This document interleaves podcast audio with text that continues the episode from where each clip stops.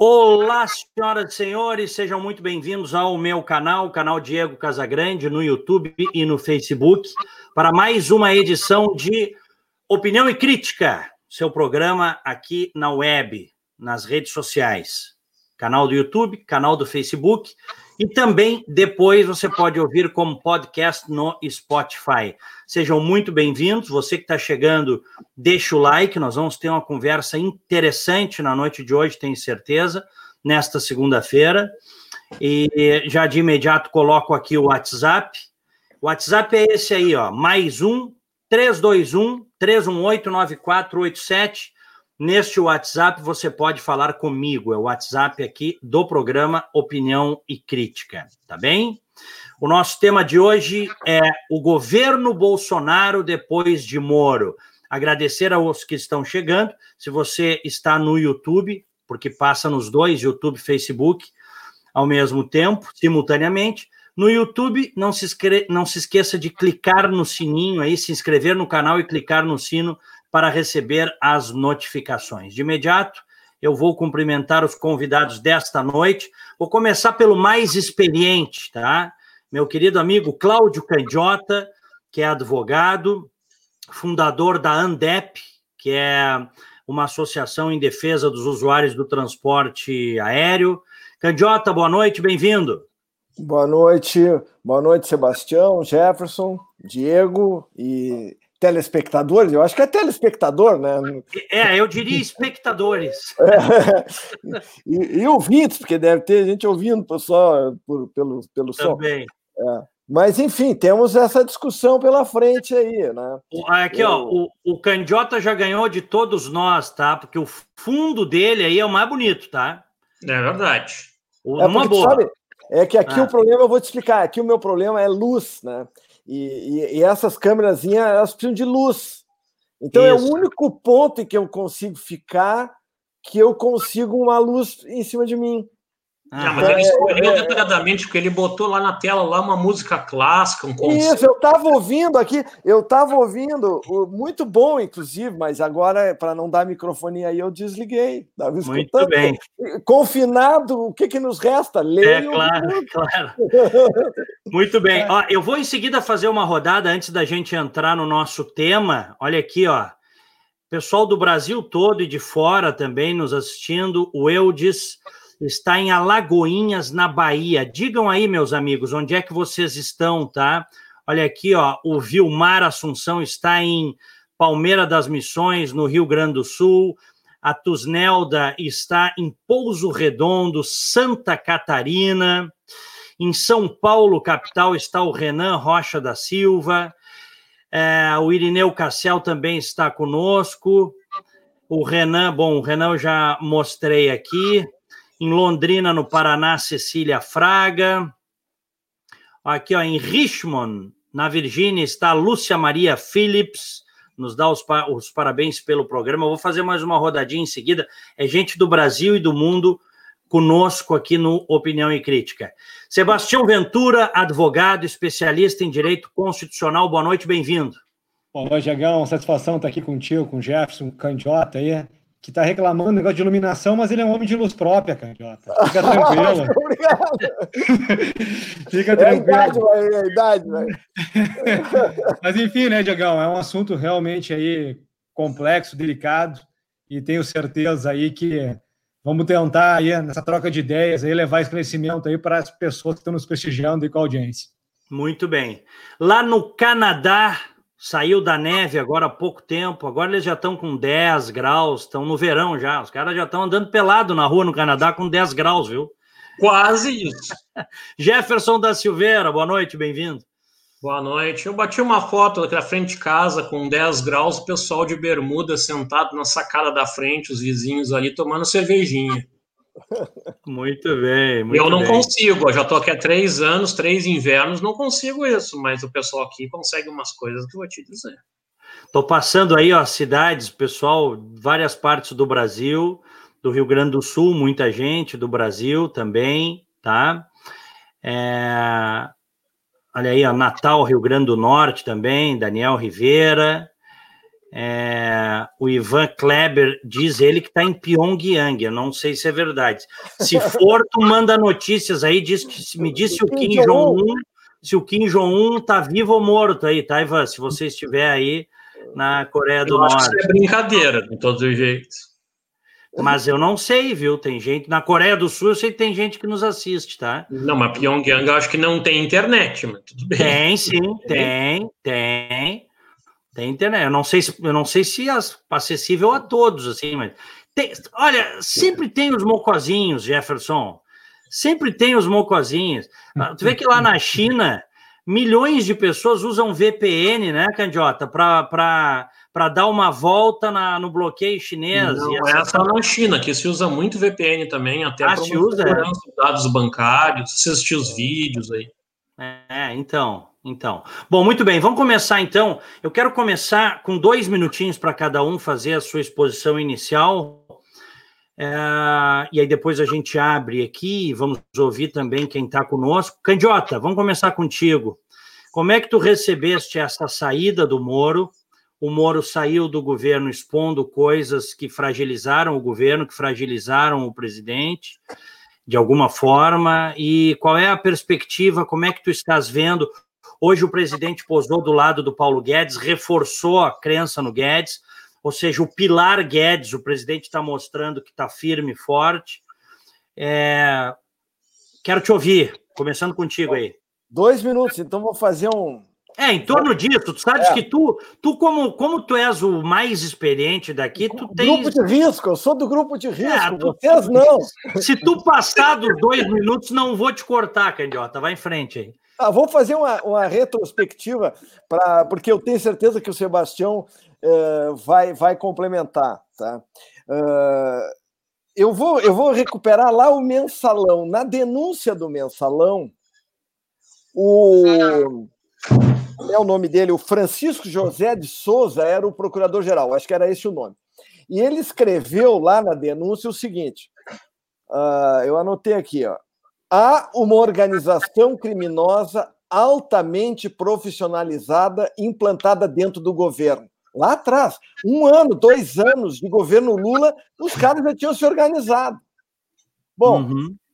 mesmo assim, o Supremo Tribunal Federal, com outra composição, conseguiu concluir que não havia quadrilha no mensalão. Com isso, derrubou as penas, soltou os políticos, a maioria, né? uh, um até foi perdoado, que é o bandido aquele, o Zé Dirceu, e uh, quem, foi, quem foi cumprir pena foram os empresários, a, a dona do banco, o, aquele careca me fugiu o nome, e tal. Bom. Marcos Valério. Marcos Valério, aí o que, que aconteceu? Aconteceu a Lava Jato, meu amigo. Então, eu entendo que é o Brasil antes e depois da Lava Jato. A Lava Jato, na minha opinião, respeitando quem tenha entendimento diverso, a Lava Jato, na minha opinião, foi o que aconteceu de melhor para o Brasil desde 1500 porque enfrentou a corrupção que ela veio crescendo. Tudo bem, ela foi industrializada no governo do PT, nós sabemos disso tá? que conseguiram efetuar o maior roubo da história do mundo. Bom, mas de quem era a Lava Jato? A Lava Jato era o Ministério Público, a Justiça Federal, a Polícia Federal. Sem esses caras, não teria Lava Jato, não teria condenações. Na verdade, quem uh, acabou sendo a estrela desse conjunto foi o Sérgio Moro. Mas, na verdade, nós tivemos é, todo esse conjunto, a Polícia Federal investigando, o Ministério Público Federal. Uh, para o Lula não valeu nada, né? Mas, mas enfim, é, e o Sérgio Moro corajoso, enfrentando e condenando, e o Tribunal Regional Federal da Quarta Região aqui confirmando as sentenças do Moro, até ampliando, uh, ampliando uh, as condenações e tudo mais. Então, quando se percebe que, de repente, por razões ainda desconhecidas, porque vamos dizer o seguinte: vou ter que ir para presunção de inocência, não sei quem é culpado. Agora, uh, sai o Moro e sai atirando. Uh, olha, tu, um cara de conduta ilibada como o Moro, sairia tirando do nada. Isso cria uma insegurança muito grande. Ele vai ter que provar, né? É claro. Agora, eu fico pensando por que precisava trocar o diretor da Polícia Federal agora? Não dá para esperar?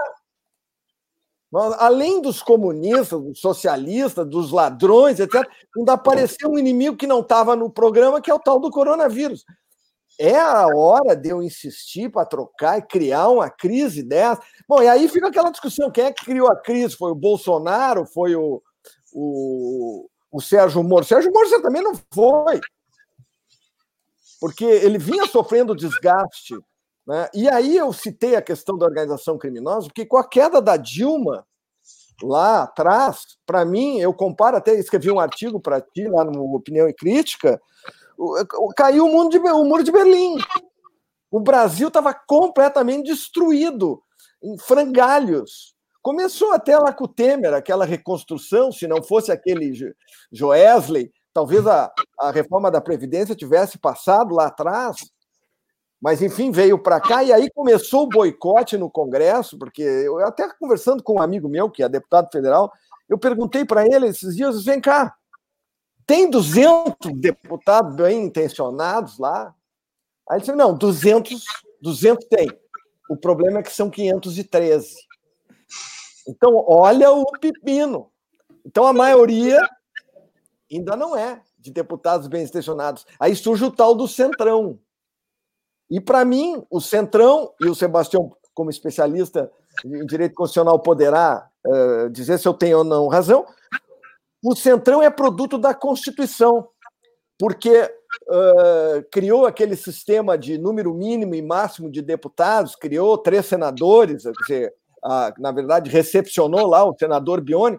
Então, aí destruiu a representatividade. Então, para o sujeito formar a maioria lá é uma desgraça. Então, agora, o que nós estamos vendo é o seguinte: será? Estou colocando dúvidas que estão na minha cabeça. Será que o Centrão pediu a cabeça do Moro? É outra dúvida que me atormenta, entendeu? Eu, eu realmente não sei. Eu, eu não sei o que eu faria no lugar do Moro. Eu não sei se eu sairia atirando. Eu realmente não sei. Né? Mas eu eu acho que a perda. O humor é insubstituível, na minha percepção, né? Eu não estou lá em Brasília, não sei o que está acontecendo. Vou deixar vocês agora dar alguma luz no fim do túnel. Vamos lá, Jefferson da Silveira. Um, bom, eu vou pegar aí e dizer que, com minha opinião e minha crítica, eu concordo com o Candiota. Só quero fazer algumas ressalvas aí, que eu acho que o Candiota falou numa linha, e eu, e eu vejo muita gente comentar isso, e me parece importante a gente lembrar. O Moro não tem que provar coisa nenhuma, porque o Moro não apresentou prova nenhuma. O Moro disse por que, que ele estava saindo, o que, que aconteceu para levar a, a demissão dele, para ele se demitir. E uma das coisas que ele falou é que ele é que o Valeixo não queria sair e que ele não assinou a demissão do Valeixo. Já apareceu isso no Diário Oficial. Então, foi crime de falsidade ideológica, e isso é facilmente provado, porque o Diário Oficial foi editado duas vezes. Né? Então, a segunda prova primeiro. Quanto à situação de que ele. Ah, mas ele saiu porque ele fez um acordo, ele queria ir para o STF, não deram para ele, daí saiu. As mensagens com a cara Zambelli que era a de casamento dele, provam isso. Não tem mais nada para provar. O Moro não tem nada para provar. Quem tem que provar é o Bolsonaro. E basta a gente pegar a biografia dos dois e comparar, é incomparável. O Bolsonaro não tem condições de se comparar ao Moro. Eu só quero aproveitar, porque o Sebastião depois vai dar uma aula aí, eu só quero aproveitar para abordar um lado que eu acho que as pessoas não estão enxergando, essa estratégia do bolsonarismo é um negócio fantástico, é muito melhor que o petismo. Como é a diferença principal do bolsonarismo do petismo, esquerda e direita? Porque o bolsonarismo não é exatamente direita, né? Eles vão na onda. Mas a principal característica é que eles descobriram uma forma de usar as redes a favor deles, e para isso eles destroem a imprensa oficial. Existe imprensa oficial ruim? Existe. Mas não é o veículo que é ruim. É um ou outro jornalista, um ou outro editor e uma ou outra opinião que falam besteira, sem dúvida nenhuma. O que, que o bolsonarismo fez? A Globo não presta. A Band, a Band foi vendida para a China. E quem é que presta? Ah, eu tenho que ouvir ou o presidente no vídeo dele, ou um dos caras que defende o presidente. Só, só, um pouquinho, deixa, deixa eu só dizer o seguinte, tá? Para não passar batido. A, Travou, a Band não foi vendida para a é, China, isso é uma fake news. É, não, a Band, a Band não foi vendida para a China, isso é uma fake news que os caras espalharam aí. É, e por causa de um acordo de troca de imagens e troca de informações com a estatal chinesa, eles inventaram um site, inventou que foi vendido. A lei brasileira nem permite nem isso, permite, que, que, concessionário de, de, de, de, de mídia tenha uh, capital estrangeiro, então não pode, tá? Então, mas inventar essa fake news, eu, é só porque tu falou e daqui a não, pouco não, eu ia corrigir. Porque tem gente, porque tem gente que comprou isso como verdade e não é, é tá? Eu tô ironizando. Aí agora a Record que coloca a entrevista do Bolsonaro é santa, o Ratinho é santo, e todo comunicador de veículo aí, o youtuber que fala bem do Bolsonaro virou um sujeito que fala a verdade. Isso não é fato. Esses caras assumiram um poder com esse sistema de usar as redes que o PT não tinha. E aí eles estão criando a própria realidade, eles estão montando uma realidade paralela e que eles destroem e mudam a verdade. Eu vi um sujeito ainda há pouco dizer que o Moro, que prefere o Bolsonaro ao Moro, porque o Moro é contra a liberdade do cidadão, porque ele assinou um documento que permite prender as pessoas na rua durante o Covid. Ora, ele baixou uma portaria para deixar o instrumento pronto caso fosse necessário, porque senão tu não pode fazer. E foi com a anuência do STF. Então, assim, todos esses pequenos detalhes eles vão mudando, mexendo. A mulher do Moro tem uma ONG, a ONG é ligada ao OMS, a mulher do Moro é globalista eu não consigo entender onde é que essa gente pensa vai parar. Mas uma coisa eu te digo: eu descobri como é que uma nação moderna como a Alemanha ficou nazista. É com uma coisa desse tipo. É, é, é um deusamento de um sujeito que não tem nada para ser Deus. Ele não tem histórico, ele não tem biografia, ele não tem nada para isso. E eu, sinceramente, não sei se foi um desastre o Moro ter saído do governo. Acho que para o Moro foi um bom negócio. E talvez para o futuro do Brasil vai ser um bom negócio. Muito bem. Sebastião Ventura, advogado constitucionalista, como é que está vendo isso tudo e como é que fica o governo Bolsonaro agora sem o Moro? Olha, Diegão, eu estou muito preocupado com o Brasil, né? Porque nós já estávamos aí, tal como destacado aí pelos amigos que me antecederam aí, passando por essa grave crise de saúde pública, o coronavírus, que está sendo conduzida de uma forma uh, muito conflitiva no Brasil. Ao invés de a gente unir a Federação Brasileira, iniciou-se uma crise federativa.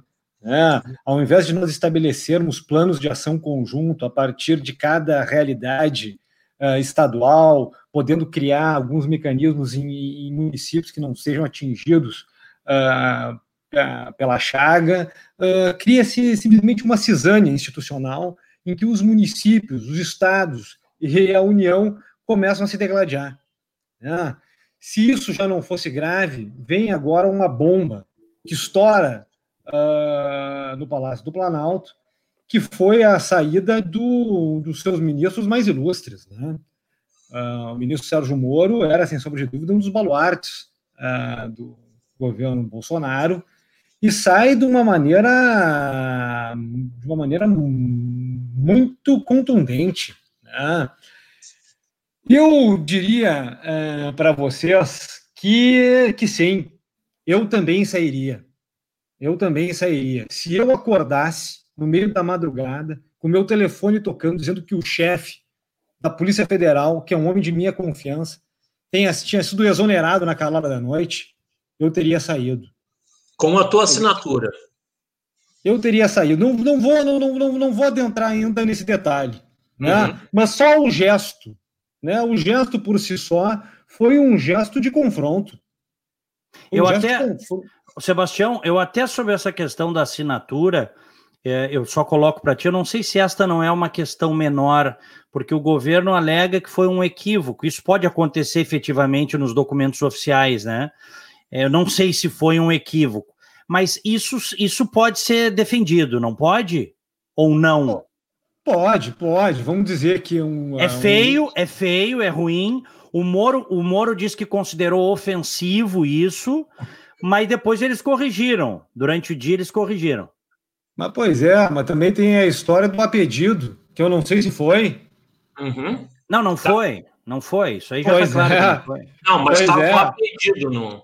Pois é, pois é. Pois é. Mas, mas nisso mas, estamos todos de acordo, né? Todos sairíamos, eu creio. É. Né? Todos dúvida. sairíamos.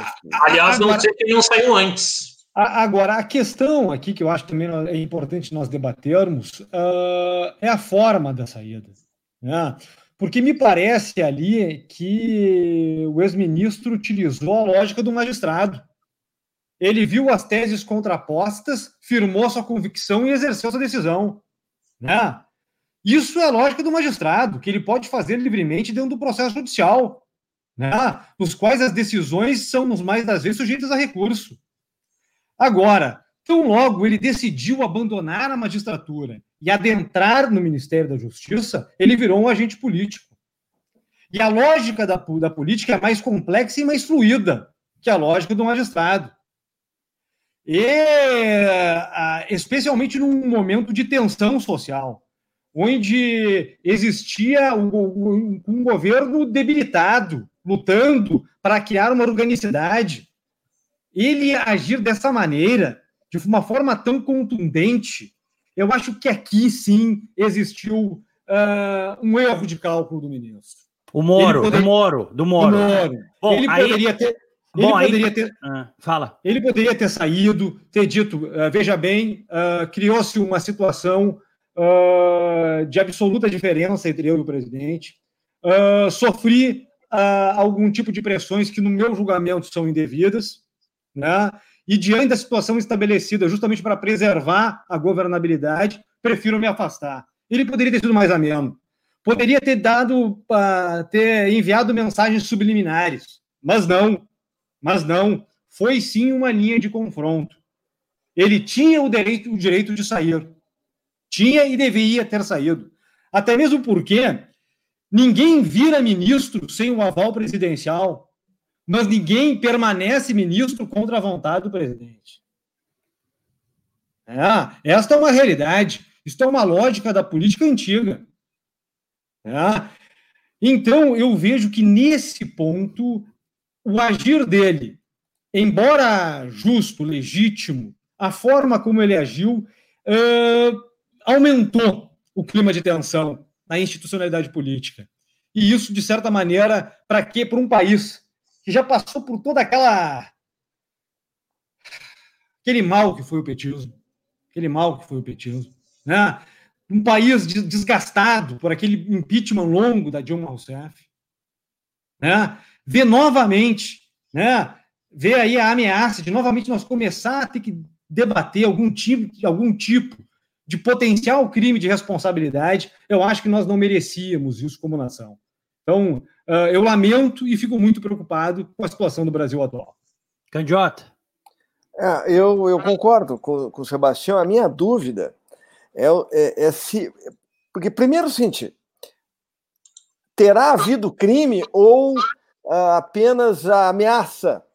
Ou seja, ele ameaçou uh, interferir na Polícia Federal, mas não, não, amea não interferiu. Então, uh, bom, não houve crime. Mas se houve, se houve crime, ele, como agente público, seria obrigado a denunciar esse crime. Só não sei se a forma foi essa. Nesse sentido, até concordo com, com, com o Sebastião. É, de certo modo, é, se deixou de lado os principais inimigos, que no caso são os esquerdistas, ladrões, que destruíram o Brasil, que, que estão soltos porque boicotaram o pacote anticrime, boicotaram a prisão em segunda instância, boi, é, o, o, o, aprovaram aquela história do juiz de garantias, que foi suspenso, mas aprovaram. Né? E, e Não, mas só um pouquinho, mas só um pouquinho, mas o Bolsonaro sancionou o juiz de garantias. Sancionou. sancionou. O Bolsonaro, o Bolsonaro, o presidente sancionou o, o fundão a, a lei. É, não, mas nem. Eu estou ainda na parte penal, na parte criminal. Uhum. Sancionou o juiz de garantias, que é uma excrescência que o PSOL e o PT bateram palmas. Ele sancionou o, o abuso de autoridade, que isso foi uma violência para impedir a Lava Jato de continuar ele acabou sancionando. Ele tirou o COAF do Ministério da Justiça e todo mundo sabia que o COAF foi fundamental para que a Lava Jato tivesse uh, sucesso, porque mostrou, tintim por tintim, com seus relatórios, o, o fluxo de dinheiro, a lavagem de dinheiro. Então, eh, olha, na boa, o, o, o presidente, sob certo aspecto, tá? No primeiro ano de governo, ele isso é a minha opinião e eu digo para quem quiser, e mesmo assim torcendo para o Brasil dar certo, e você sabe que eu torço por, e agora eu, eu, confesso que com esse episódio aí, eu sinceramente é, fiquei muito chateado com isso. Acho que foi uma coisa assim: tu não pede para uma pessoa de dignidade para trocar um indicado teu para barrar a investigação, qualquer que seja a investigação, tu não pede. Porque senão vamos devolver o governo para o PT, porque isso é coisa de petista, entendeu? O PT a gente sabe, essa esquerdalha que teve no país, aí a gente sabe o que eles fizeram. Né? Então, uh, mas ao longo do, do os, os, caras da Lava Jato aí, o Deltan, o, o aquele outro, o Carlos, o Carlos Fernando Lima, disseram que por que o presidente, sob certo aspecto, ajudou a liquidar a Lava Jato ao não vetar e a não, ao, ao não trabalhar firmemente para derrubar essas coisas que o Centrão, que o Maia, que essa turma toda queria aprovar no Congresso. Esse é o ponto, né, Candiota? É. O, o, inclusive, eu, eu, eu não sei se vocês têm a mesma, mesma sensação desagradável, né? mas o general Santos Cruz, que foi saído porque hackearam o, o celular dele e aí colocaram algo contra o Bolsonaro, e antes de apurarem, ele despachou o general Santos Cruz, depois descobriram que o, que tinha sido tinha sido hackeado e que ele não tinha dito nada, mas ele já era tarde, já estava fora, né? Mas o general Santos Cruz ele meio que também saiu atirando. Ele disse que o, e nesse aspecto me parece que ele tem razão. Ele disse o seguinte, ó, saiu na Veja, né? Isto é, o povo votou no Bolsonaro, não nos filhos. E a uhum. impressão que eu tenho é que tem dois Bolsonaros. Assim como tem um Brasil antes e depois da Lava Jato, tem um Bolsonaro antes e depois do Queiroz barra Flávio Bolsonaro. Sem dúvida. Ah, eu só quero fazer um comentário ali para não perder, que o doutor Sebastião muito bem colocou, que ele não concordou com a forma que o Moro saiu. Eu até concordaria com o Sebastião totalmente gênero Menegal se nós não tivéssemos crise política nenhuma no Brasil e o Moro tivesse criado uma.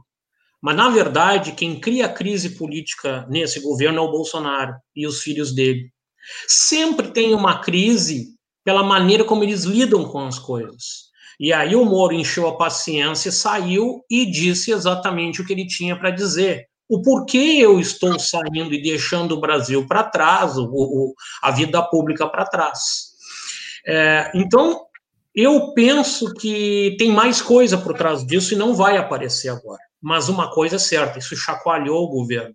A tal ponto que o Bolsonaro saiu correndo e apoiou o Guedes e acabou Jefferson, o plano, plano para o Brasil. Tá bem, mas Jefferson, isso que o Sebastião falou faz muito sentido. Tem muita gente uh, uh, decente que, que, que acha que o Moro poderia ter saído e aí é uma divergência que as pessoas podem ter ou não. Se o cara me faz uma. Eu, Diego, se o cara me faz aquela proposta indecorosa, eu, eu mando longe, cara.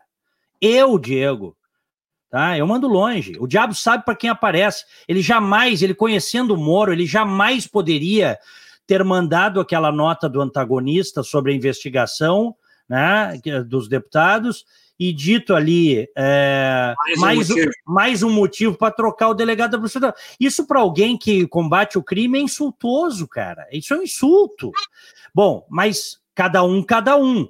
Acho que no meio político, 99% dos políticos engoliria esse negócio, ficaria quieto com o rabinho entre as pernas e bola para frente.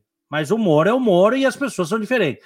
O, o Moro que, tem princípios que... a maioria dos políticos brasileiros não tem. É isso aí, essa é a verdade. Mas o Sebastião está dizendo que o Moro não precisaria sair com estardalhaço. Ele podia ter dito ali, daqui a pouco, eu quero pensar com vocês aqui, tá? Uhum. Que ele poderia ter dito, presidente, não me leve a mal, eu não posso participar disso. Um abraço. Porque aí ele se isentaria na mensagem do WhatsApp. No dia seguinte, pediria demissão. Só olha, acho que esgotou, desejo sucesso ao governo, tal, tá?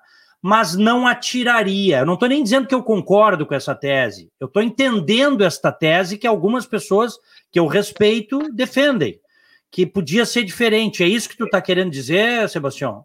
É, exatamente nessa linha, né? Eu acho que não precisaria ter sido tão ofensivo. Né? Ele poderia ter mandado de forma subliminar, se acautelado, dizer que ele sabia que ele, que ele tinha elementos que o governo não viesse para cima dele, que, que ele tinha elementos para sustentar os seus argumentos, mas não precisaria ter sido tão, uh, tão ofensivo. Mas vamos lá e vamos estabelecer também alguma, algumas premissas aqui que estão um pouco equivocadas. Ô, ô fazem... Sebastião, só antes de tu continuares nessas premissas equivocadas, tu sabes por que, que o presidente trocou o. Porque ninguém sabe ainda a real motivação para ele querer tanto trocar o diretor da Polícia Federal. A gente até desconfia, mas tu sabes por quê, Sebastião? Não, não sei. É, não, não, não, não. Não tá claro por que, que ele queria trocar, Jefferson. Não e, tá claro. E, o Moro disse que não tem problema trocar o diretor da Polícia Federal, desde que houvesse um motivo justificável para isso. Mas não tem. Simplesmente ficar recebendo, ter alguém que ele pudesse ligar e pedir informações diretamente, isso não é republicano. Foi essa a resposta do Moro. Ah, entendi. Aí. Tá. E, Não, e tem um lá. aspecto aí, se me permitem, é, que o, no momento em que o Moro sai e sai o diretor da Polícia Federal e os indicados ou cotados, que eu não sei nem se vão a, assumir ou não vão, mas estão sendo cotados ou experimentados, né? um é amigo pessoal. Aí tem, há quem diga o seguinte: não, mas eu não vou indicar um inimigo para um cargo de confiança. Não, tudo bem Tu pode indicar quem tu quiser, menos esse, porque esse já foi marcado.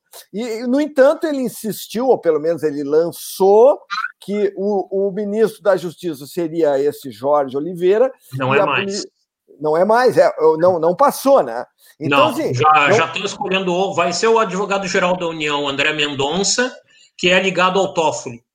Tá, puxa, também não, não, não nos traz uh, nada de confortável, né? Mas eu digo assim, o currículo de, de, um e de outro, até não conheço desse ramagem aí, mas o, o currículo do Jorge Oliveira esse não tinha comparação com, com, o currículo do Moro. Então, então vamos dizer qual seria o meu sonho.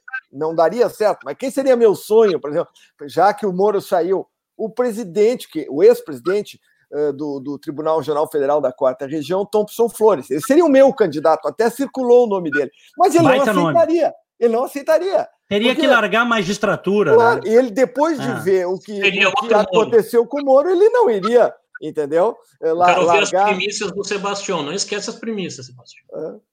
Então aí é que está. O, o que ele deveria, se eu fosse ele, para pelo menos contrapor o Moro, porque da maneira como ele fez, esses que, esses que ele plantou e indicou ali, ele deu razão para o Moro. Ele deu razão para o Moro. Se, se, alguém achava que o Moro não estava falando a verdade, agora já sabe que estava, porque ele indicou aqueles caras ali. Então, sim, ele teria que ter buscado alguém ó, com ó, um super e, currículo. Olha aqui, ó, informação, informação, olha aqui. Celso de Mello autoriza investigação sobre Bolsonaro. Ministro do STF, Celso de Mello, acaba de autorizar a abertura do inquérito pedido por Augusto Aras para investigar se Jair Bolsonaro tentou interferir politicamente na Polícia Federal. No despacho, ele deu 60 dias para a Polícia Federal ouvir Sérgio Moro, primeira providência solicitada pela PGR. O ministro passou todo fim de semana estudando o pedido da PGR, baseado nas declarações de Moro na última sexta-feira, onde o ex-ministro revelou a pressão de Bolsonaro para trocar o comando da PF a fim de obter informações de investigações sigilosas.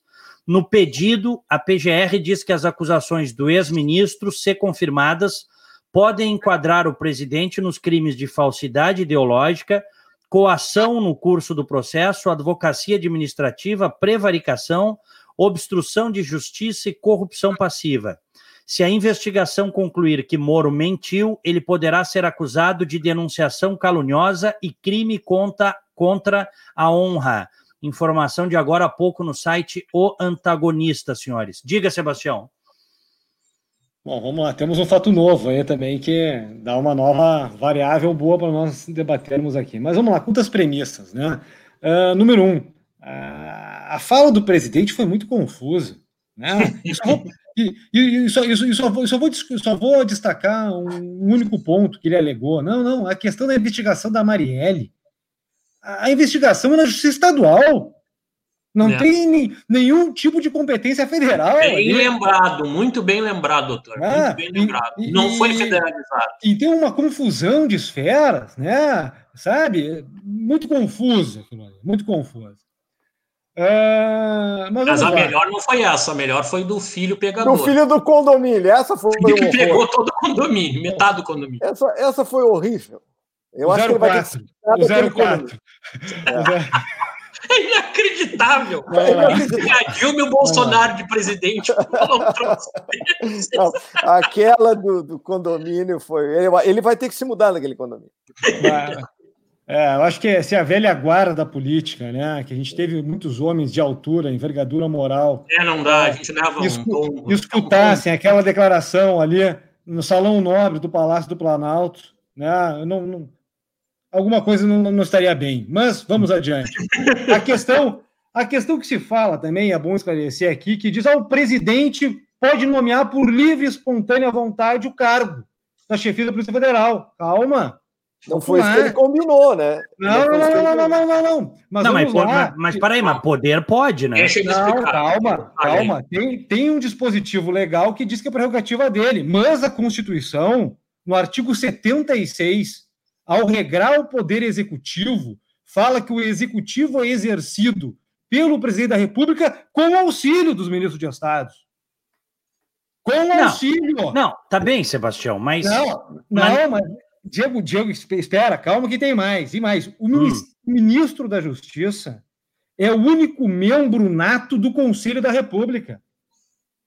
É o único membro dentro da esplanada que, por força de regra expressa da Constituição, faz parte do Conselho da República. Isso significa que a voz dele tem peso. Isso significa que ele tem que ser consultado em decisões de consequências jurídicas e constitucionais profundas. Ele não pode ser simplesmente atropelado pelo desiderato presidencial. Ah, então, então, nós temos que nós temos uma democracia, nós não estamos numa autocracia. Verdade.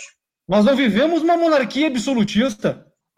Uhum. Ah, então, o diálogo com o corpo de ministro deve ser promovido e deve ser sempre, na medida do possível, privilegiado.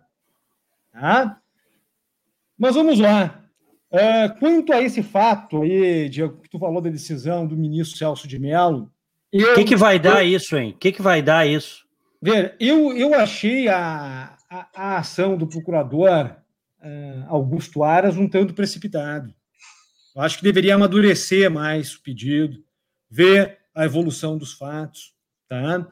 Vamos, vamos, vamos avançar, Jeff, depois eu quero escutar. Uh, porque, porque uh, vejam, o fato que aconteceu ali foi político.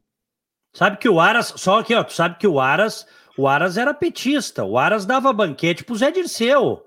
E aliás, e aliás, na época, quando eu critiquei o Bolsonaro por nomear uma figura dessa estirpe, eu levei porrada dos bolsonaristas. Não, mas dos bolsonaristas. O Aras é um cara nosso, o Aras está alinhado. O Aras. Aqui, ó, ninguém que foi petista dando banquete pro Zé Dirceu muda da noite pro vinho, da, da, da água pro vinho, da noite pro dia. Desculpa. Diga, é, é mas é que é uma questão pessoal, não é que ele não poderia ter tocado o pedido do inquérito. Poderia. Eu, se estivesse ali, eu, eu sou mais cauteloso e prefiro amadurecer mais a decisão e não ser tão impulsivo. O que, que ele quer, na tua opinião, o Augusto Aras, o PGR? Vamos lá, agora vamos chegar lá. Vejam, o fato que aconteceu ali de um, de um ministro pedir demissão e, de certa maneira, uh, alegar determinadas questões contra uh, o Palácio do Planalto é um fato político. E, pra, e fatos políticos devem ser investigados politicamente. Então, uh, talvez uh, a Câmara inicial, a competência inicial, o órgão inicial que deveria ser analisado esse fato político seria uma comissão parlamentar de inquérito, nos termos do artigo 58, parágrafo 3 com fato determinado e prazo certo. Uhum. Tá? Me parecia, e a partir das conclusões desta comissão, se existissem indícios de materialidade de algum tipo criminal, os autos seriam, nos termos da lei, encaminhados ao Ministério Público para as ações subsequentes. Agora, aqui é a questão. O fato é que o núcleo político podre e corrupto da política brasileira está muito feliz com o afastamento do ministro Sérgio Moro. É, sem dúvida. E, e aqui nós começamos os jogos do poder. Por quê? Porque se nós instalarmos a CPI por este fato, o ministro Sérgio Moro volta à ribalta. Uhum, eles não querem isso de jeito nenhum. e volta à ribalta. Tá? O que, que fez o procurador? O procurador, de certa maneira, também privilegiando a atuação do Ministério Público Federal, olha, vou tocar um inquérito. E o inquérito tem o seu tempo, que pode ser mais rápido ou mais demorado.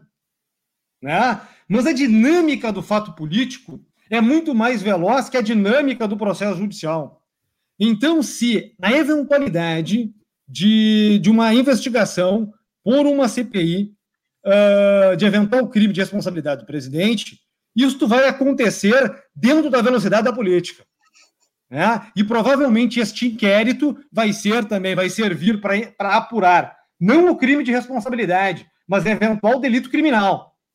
São duas esferas diferentes. Ô, ô Sebastião, o que, que, o que é essa informação que a gente trouxe aqui, que o Celso de Mello abriu agora à noite o inquérito para investigar uh, essa celeuma toda e se o presidente cometeu crime, tá? Se você está chegando agora aqui no canal, Celso de Mello, ministro do STF, acolheu o pedido da Procuradoria-Geral da República para investigar se houve crime da parte do presidente Jair Bolsonaro na, na de, de, tentar. É... Deixa eu só comentar um detalhe. Peraí, só um pouquinho, só um pouquinho, só dizer o seguinte, perdão, Jefferson. Ah, ao mesmo tempo, das duas, uma, se, se esse inquérito não pega o presidente, pega o Moro. Os dois, né, não é isso? Me parece que os dois não tem, não tem como agradar os dois, chegar a uma conclusão que agrade os dois. Eu pergunto, só para. Quero saber a opinião do, do Sebastião, depois Jefferson e Candiota. Qual é o objetivo desse Aras aí, que dava banquete para o Zé Dirceu e agora é o PGR do Bolsonaro? Qual é o objetivo dele, hein, Sebastião, na tua opinião? Se eu tivesse uma bola de cristal aqui, te responderia. Sim, eu sei, mas o que, que tu achas? Não, veja, ah, veja vamos lá. Pô, o ministro da Justiça, um cara com uma alta credibilidade, vem e estoura uma bomba contra o Palácio do Planalto lá. Né? Fez acusações graves. Né? Bom, pode ter ocorrido o julgamento dele rápido, apressado, e é o seguinte: olha, diante da gravidade, da credibilidade do homem que está fazendo a acusação, eu vou abrir, eu vou pedir um inquérito. Eu tenho que pedir. Tenho que pedir. Né? E provavelmente, no correr dos dias, isso deveria acontecer. A minha colocação aqui é que me pareceu muito mais um impulso acusatório do que uma racionalidade no uhum. uso do pedido de inquérito. Né? E a faculdade acusatória do Estado é uma das atividades mais caras que nós temos no Estado de Direito. E isso deve ser feito com ponderação, né? de forma medida, racionalizada. Então, nesse aspecto, eu acho que deveria ter sido um pouco mais mentalizado esse tipo de, de ato. Né? Tal como já revelei anteriormente, reforçando para o público que está chegando, eu acho que o caminho natural seria um, uma averiguação, uma investigação política através de uma comissão parlamentar de inquérito. Isso me parecia, me pareceria ser o caminho mais natural. Mas, como os políticos querem, estão felizes, determinado núcleo da política está muito feliz com o afastamento do, do ex-ministro Sérgio Moro, uh, os jogos do poder vão ser absolutamente cruciais para os próximos atos. Sem esquecer, frisa-se, que o presidente da República possui enormes poderes para tentar contornar a situação. Né? E, se for hábil, se criar algum tipo de, de capacidade de negociação, de composição de interesses, de diálogo, de abertura, né? talvez isso não vá prosseguir mas nós não temos como prever. É o seguinte, Diego, uma analista fez a seguinte análise: o que o PGR fez foi colocar uma ação no STF contra Sérgio Moro por ter ofendido com ilações o governo e o presidente da República. Mas esse mesmo jornalista disse o seguinte: que Celso de Mello, decano, não vai perder a oportunidade de, ao fechar o seu a sua história no STF, a cereja do bolo que é poder processar o presidente da República, investigar, não processar, investigar o presidente da República, que ele ia fazer o que aconteceu agora à noite, ele ia abrir, não com o foco de investigar o Moro, que foi o que o PGR pediu, mas os dois. Essa é a, é a ideia do, do, Celso de Mello. O Celso de Mello quer enquadrar o Bolsonaro, porque eles já estão se estranhando há muito tempo. Aquela história do vídeo das hienas foi o Celso de Mello que deu uma, digamos assim, um pito no Bolsonaro que aquilo era um absurdo. Jefferson, mas tem um detalhe também aqui que é importante a gente tocar, que é o seguinte, ó, nós não estamos ainda no campo da processualidade penal ainda, né? Houve um pedido de inquérito, que é uma peça Sim, meramente mas informativa. A, a do inquérito seria essa, né? Ou, ou legitimar uma subsequente ação penal, uhum. ou simplesmente dizer que os fatos apurados não configuram crime. E aí nós não temos, daí nós não temos ação penal nenhuma, tá? Então, é uma peça informativa que irá nortear ou não futura ação criminal. Né? Então, a, o objetivo do ato é colher informações. Né? Como aquilo ali foi falado, algum tipo de elemento material vai ter que aparecer dentro do inquérito. Não estou dizendo que toda a prova, porque a prova se faz do bojo do processo. Aquele, algum, aquele print, algum... aquele print do WhatsApp, se ele entregar aquilo ali já não basta? Uh, ou ele tem Zambelli? que entregar, ou ele tem, é, da Zambelli, ou ele tem que entregar mais coisas além daquele print. É, o telefone o... dele já prova isso. Veja, o, o especificamente a, a, o print das telas do telefone da Zambelli não quer dizer nada. Foi a Zambelli que falou, não foi o presidente. É uma prova muito frágil. Não, não, não, não, não. Da Zambelli sim, mas do presidente. Eu estou falando também do WhatsApp do Moro com o presidente. Diego é difícil. Vamos, é, o processo penal tem que ter elementos materiais. E, e aqui talvez esteja um, do, um, dos temores do Planalto. Olha, o, o, o ex-ministro Sérgio Moro foi um magistrado que julgou com absoluta precisão processos penais complexíssimos. E, e, e olha que não tem processo mais difícil de julgar do que o processo penal, porque qualquer deslize milimétrico gera nulidade.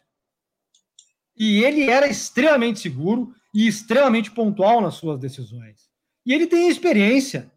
Não me parece também que o ex-ministro Sérgio Moro faria acusações tão graves se não tivesse algum tipo de elemento probatório ao seu dispor. Mas isso sou eu que estou supondo. Uhum. Sou eu que estou supondo pela experiência do ex-magistrado.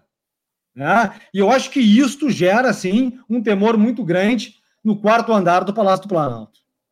Candiota.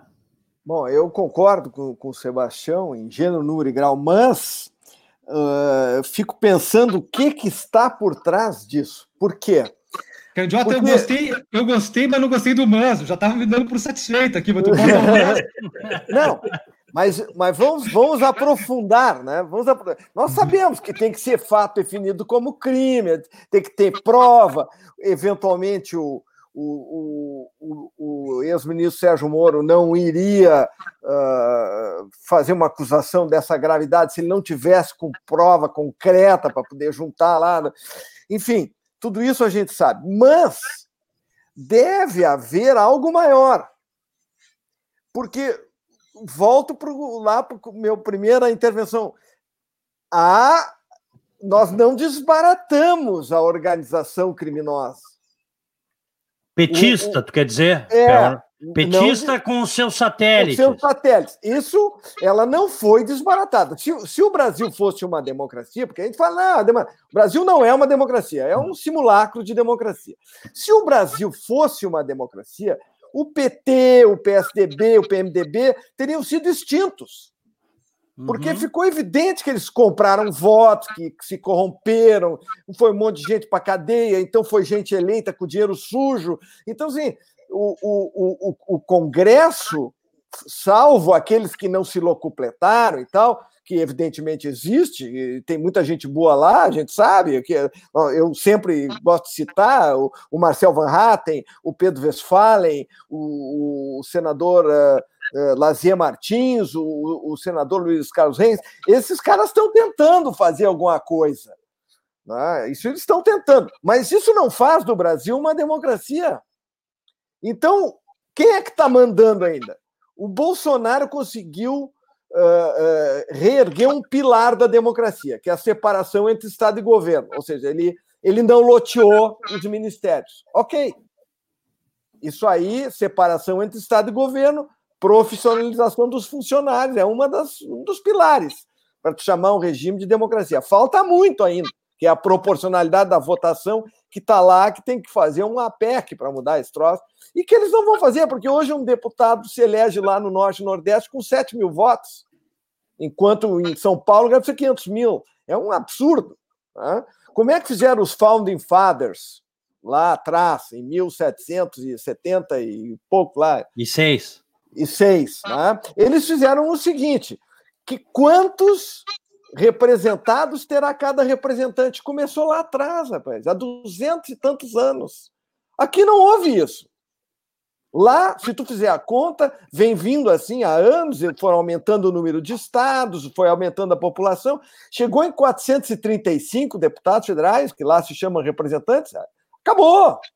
Não consegue mais mudar. É isso aí. Então, o que, que mudou? Mudou o número de representados por representante que hoje anda em torno de 777, 780, 800 mil por representante.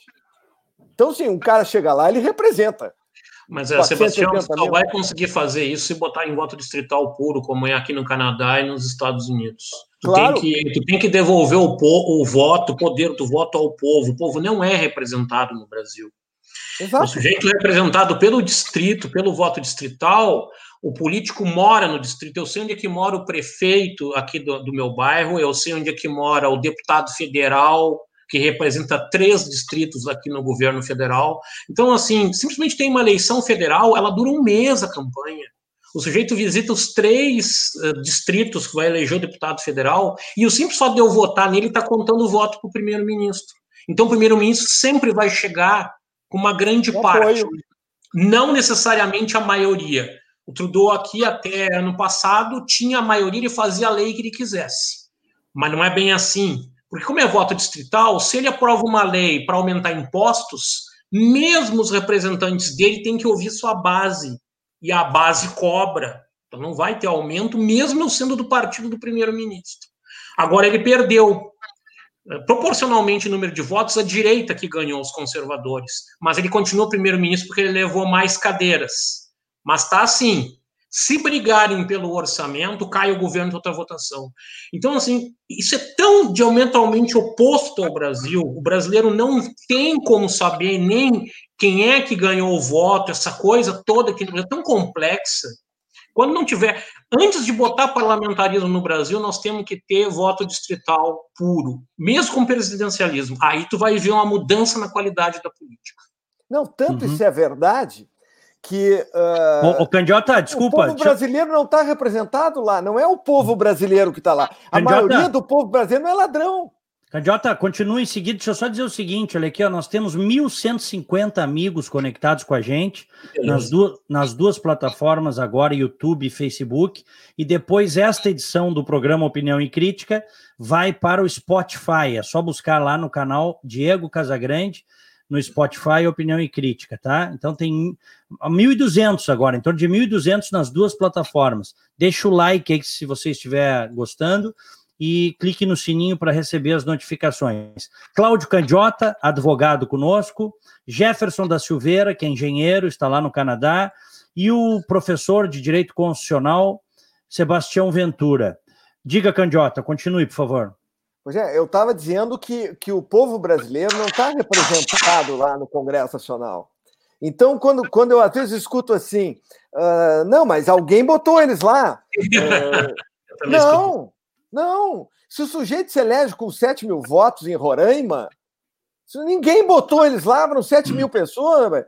Tu compra com dinheiro, com dinheiro que eles roubaram e que ainda não apareceu, porque eles roubaram tanto que a hum. Lava Jato buscou, se não me engano, 14 bilhões ou coisa parecida. Mas roubaram muito mais do que isso. O, o, um desses ministros, acho que até foi o Gilmar Mendes, que disse o seguinte: que o que eles roubaram, eles vão se eleger durante não sei quantos anos. Então, eles continuam com o dinheiro. E se lá em, em, tem no mínimo oito estados do Norte e Nordeste, que deveria ter um representante, tem oito cada um, então tu, tu larga com 64, aí se forma esse centrão, que é essa, essa coisa, que, que eu nem sei como é que se define esse negócio, porque tu lixo. não consegue saber. Centrão, entendeu? centrão é lixo, lixo. Aí, Aí me aparece só que agora, Só que agora parece que o presidente tá, vai viver de amores aí, né, com o Centrão. Não, mas é uma das né? notícias que, que eu li hoje, que o tal do Paulinho da Força foi oferecido o Porto de Santos para o Paulinho da Força, mas o Paulinho da Força foi aquele que disse: não, não aprova a reforma da, da Previdência, porque senão o Bolsonaro se reelege. Bom, então consertar o Brasil não interessa para o Paulinho. Mas tem coisa pior, tem o Arthur Lira, que está dando gargalhada de felicidade. O Arthur, Lira, o Arthur Lira é réu na Lava Jato, gente. Valdemar Costa Neto. Que ajudou Valdemar o Lula Costa roubar, Neto. Que ajudou o Lula e a Dilma a roubar, né? É, mas aí deixa eu, deixa eu colocar uma questão, Candiota. Começa respondendo, depois o Sebastião, depois o Jefferson, por favor. Já estamos aí em quase 1.400 amigos conectados, hein? Espectadores nas duas plataformas. Obrigado a todos. Ô, ô Candiota, muita gente está dizendo o seguinte, tá? E isso eu acho que é uma coisa que a gente. Eu gostaria que vocês falassem a respeito, tá? Ah, como é que o presidente vai governar? Este é o ponto. Se tu acabaste de dizer que o Brasil não é uma democracia, se tu acabaste de dizer que a representação é absolutamente torta e desigual, aí o cara chega lá e fica refém de quadrilha, que essa é a verdade, não é porque eu faço crítica ao Bolsonaro que eu não vou falar a verdade aqui. Tá cheio de quadrilhas dentro da política. E mesmo esse STF aí, que agora se alçou a, a dar uma de, né? Eu também não acredito. E muitos dos caras que estão lá também não acreditam. Esses caras conspiram contra a gente. Essa é a verdade. Bom, e aí, como é que faz então, Candiota? Essa pergunta eu começo contigo para tu responder. eu, eu, é, é, muito fácil, é impossível. O Brasil é um país disfuncional e ingovernável. Não tem como governar o Brasil.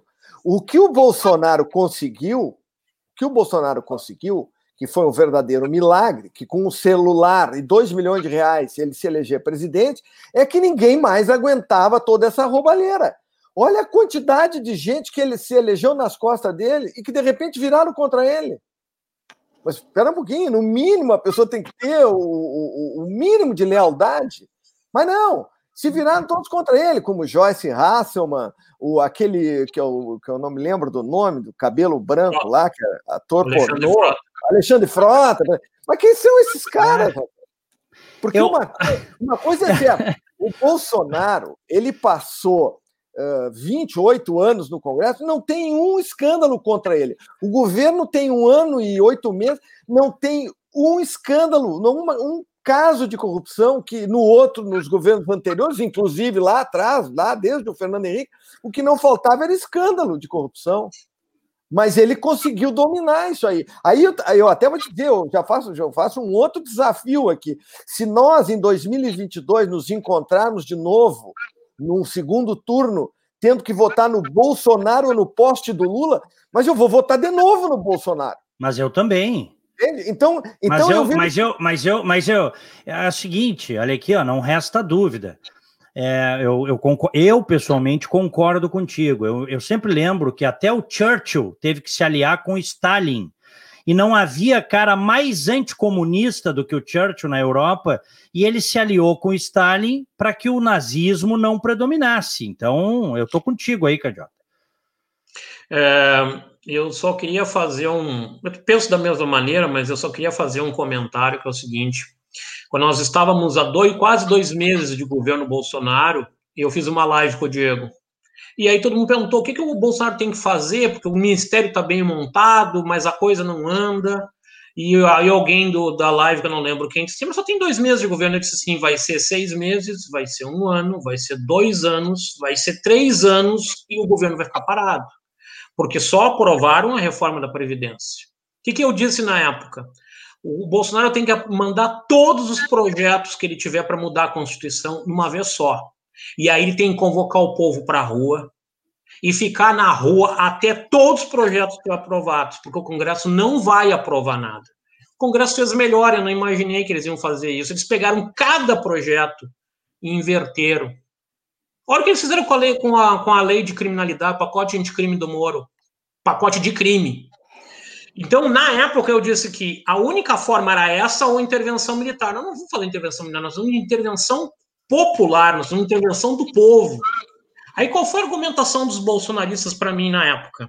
Tu tá louco? Isso aí é desafiar o STF, vai dar impeachment do Bolsonaro na me deram até o artigo da Constituição. Eu não queria fazer uma manifestação contra o STF, contra o Congresso. Eu queria fazer uma manifestação a favor das reformas do Bolsonaro, porque político tem medo de povo na rua. Eu não vejo outra maneira de mudar isso. Só que o Bolsonaro fez errado. O que ele está fazendo constantemente é manifestação para criar grupos de inimizade, para que ele tenha a própria camisa, os camisas pretas dele, do bolsonarismo, do lado dele, dividir o país politicamente. Outro está com a gente, outro é inimigo. E isso não vai fazer o Brasil, andar. Nós vamos continuar nessa toada com um problema econômico, como disse o Sebastião, com o um problema da doença da, do Covid, até 2022. E a crise econômica pegando.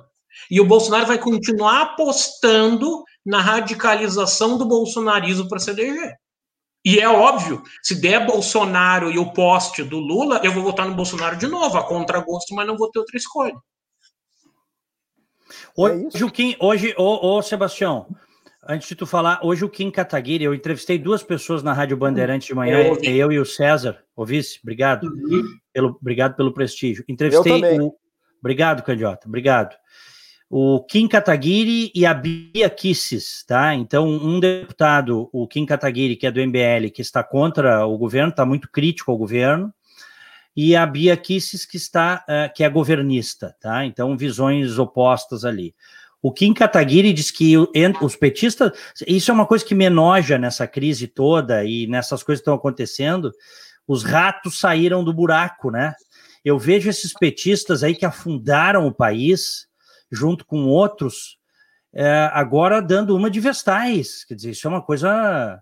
É terrível isso, né? Bom, eles disseram que a, a, estratégia do PT é sangrar o presidente, não é fazer impeachment, é sangrar o presidente porque aí sangra toda uma direita e aí uhum. eles emplacam alguém em 2022. E aí tem mais, a, a Bia Kicis, quando tu citou alguma coisa sobre o impeachment, eu vi que ela ficou com muito medo, muito preocupada. Não, eu perguntei para ela e ela disse que existe lá, existe uma movimentação, existe, né? É, mas o que estava nas entrelinhas, ela está muito preocupada. Eu acho que até mais preocupada do que eu vejo como realidade, porque eu não acho que vai ter impeachment do Bolsonaro. Eu acho que o ideal para o Brasil, e a minha posição é essa já há algum tempo, seria o Bolsonaro renunciar, levar os filhos dele, Olavo do Carvalho, para casa e deixar o Mourão tocar o governo, porque eu vejo assim, o governo é muito bom. Jefferson, Jefferson, tá, isso, isso, é, isso, isso é um, como é que é um, é o que dizem aqui nos Estados Unidos, isso é um, é um wishful thinking. Wishful thinking, tu tá, desculpa, Jefferson. Não, tu tá, a Disneylândia, a Disneylândia aqui tá fechada por causa da Covid. eu vou ficar aqui no Canadá sonhando com a que renúncia, aqui, aqui ó, o, uh, considerando o perfil do, do presidente, isso aí é uma coisa que não se pode sequer cogitar, porque isso não vai acontecer. Hoje, pelo menos, assim, tu teria que ter um agravamento, assim, de uma coisa, né? Hoje isso aí tá... Eu estou até usando uma brincadeira, porque nós somos amigos, mas é, eu não... Eu, eu não considera que isso está anos-luz daqui. Não, isso Mas, não, Jefferson, isso... já me bastaria se ele mandasse cada filho para o seu lugar. Ou seja, o vereador vai ser vereador no Rio de Janeiro, o outro vai ser deputado e o outro vai ser senador, e não se metam no governo, porque eles são geradores de problema. É que o problema é que eles se metem no governo e o Bolsonaro escuta eles. É. Sabe que o Kim, aí o Kim, aqui ó, vocês que criticam o Kim, tem vários criticando o Kim Kataguiri aqui. O Kim disse hoje que a imprensa aumenta até a participação dos filhos no governo, que até eles ouvisse isso, ele inclusive nesse aspecto, ele até disse, e ele é deputado, ele está lá dentro, ele ele bate demais no governo, mas ele até disse o seguinte: "Não, até os filhos não têm grande, isso aí é a imprensa que pega no pé". O Kim Kataguiri que disse isso. Hum, eles nem são tão assim, é. Bom, é. É, mas pegando aqui todos os assuntos aí tão ricos e variados que foram comentados. Agora aqui, vem o mestre. É, eu acho que a primeira, o primeiro ponto que nós temos que deixar bem claro aqui, até porque nós estamos é, servindo a opinião pública também, é o seguinte: ainda não há elementos materiais para se falar em impeachment presidencial. Ainda não há. Ainda não há. Né? O que uhum. existe a partir uh, das colocações do, do ex-ministro de Moro começa a se ventilar potencialmente, uma hipótese abstrata. Né? Isso somente vai andar se for, se for criada uma CPI para uh, a investigação deste fato determinado, ou se dentro do inquérito, que ensejará ou não uma ação criminal, nós tenhamos algum tipo de novidade. Né? Mas, por enquanto, apenas existe uma acusação retórica uh, contra o Palácio do Planalto. Mas eu estava vendo aqui o Candiota, aqui já uh, com um pouco mais de idade que nós aqui, de tantas mais experimentado, né? falando, e a gente falando dessas assimetrias e de, dessas iniquidades do sistema político brasileiro, né? Uh, eu lembrei aqui de como a beleza do intelectual pode se revelar praticamente triste. Né? O Afonso Arinos, ao escrever sobre a história dos partidos políticos do Brasil, termina o livro falando o seguinte: olha, vai chegar um dia que o cidadão brasileiro vai ter o lar, que vai ser a sua morada, e também o lar cívico, que será o seu partido. Né?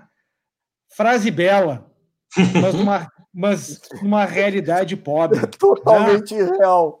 É uma realidade pobre. E vejam o seguinte: vamos lembrar aqui, a gente está falando da questão aí do, do fundo eleitoral.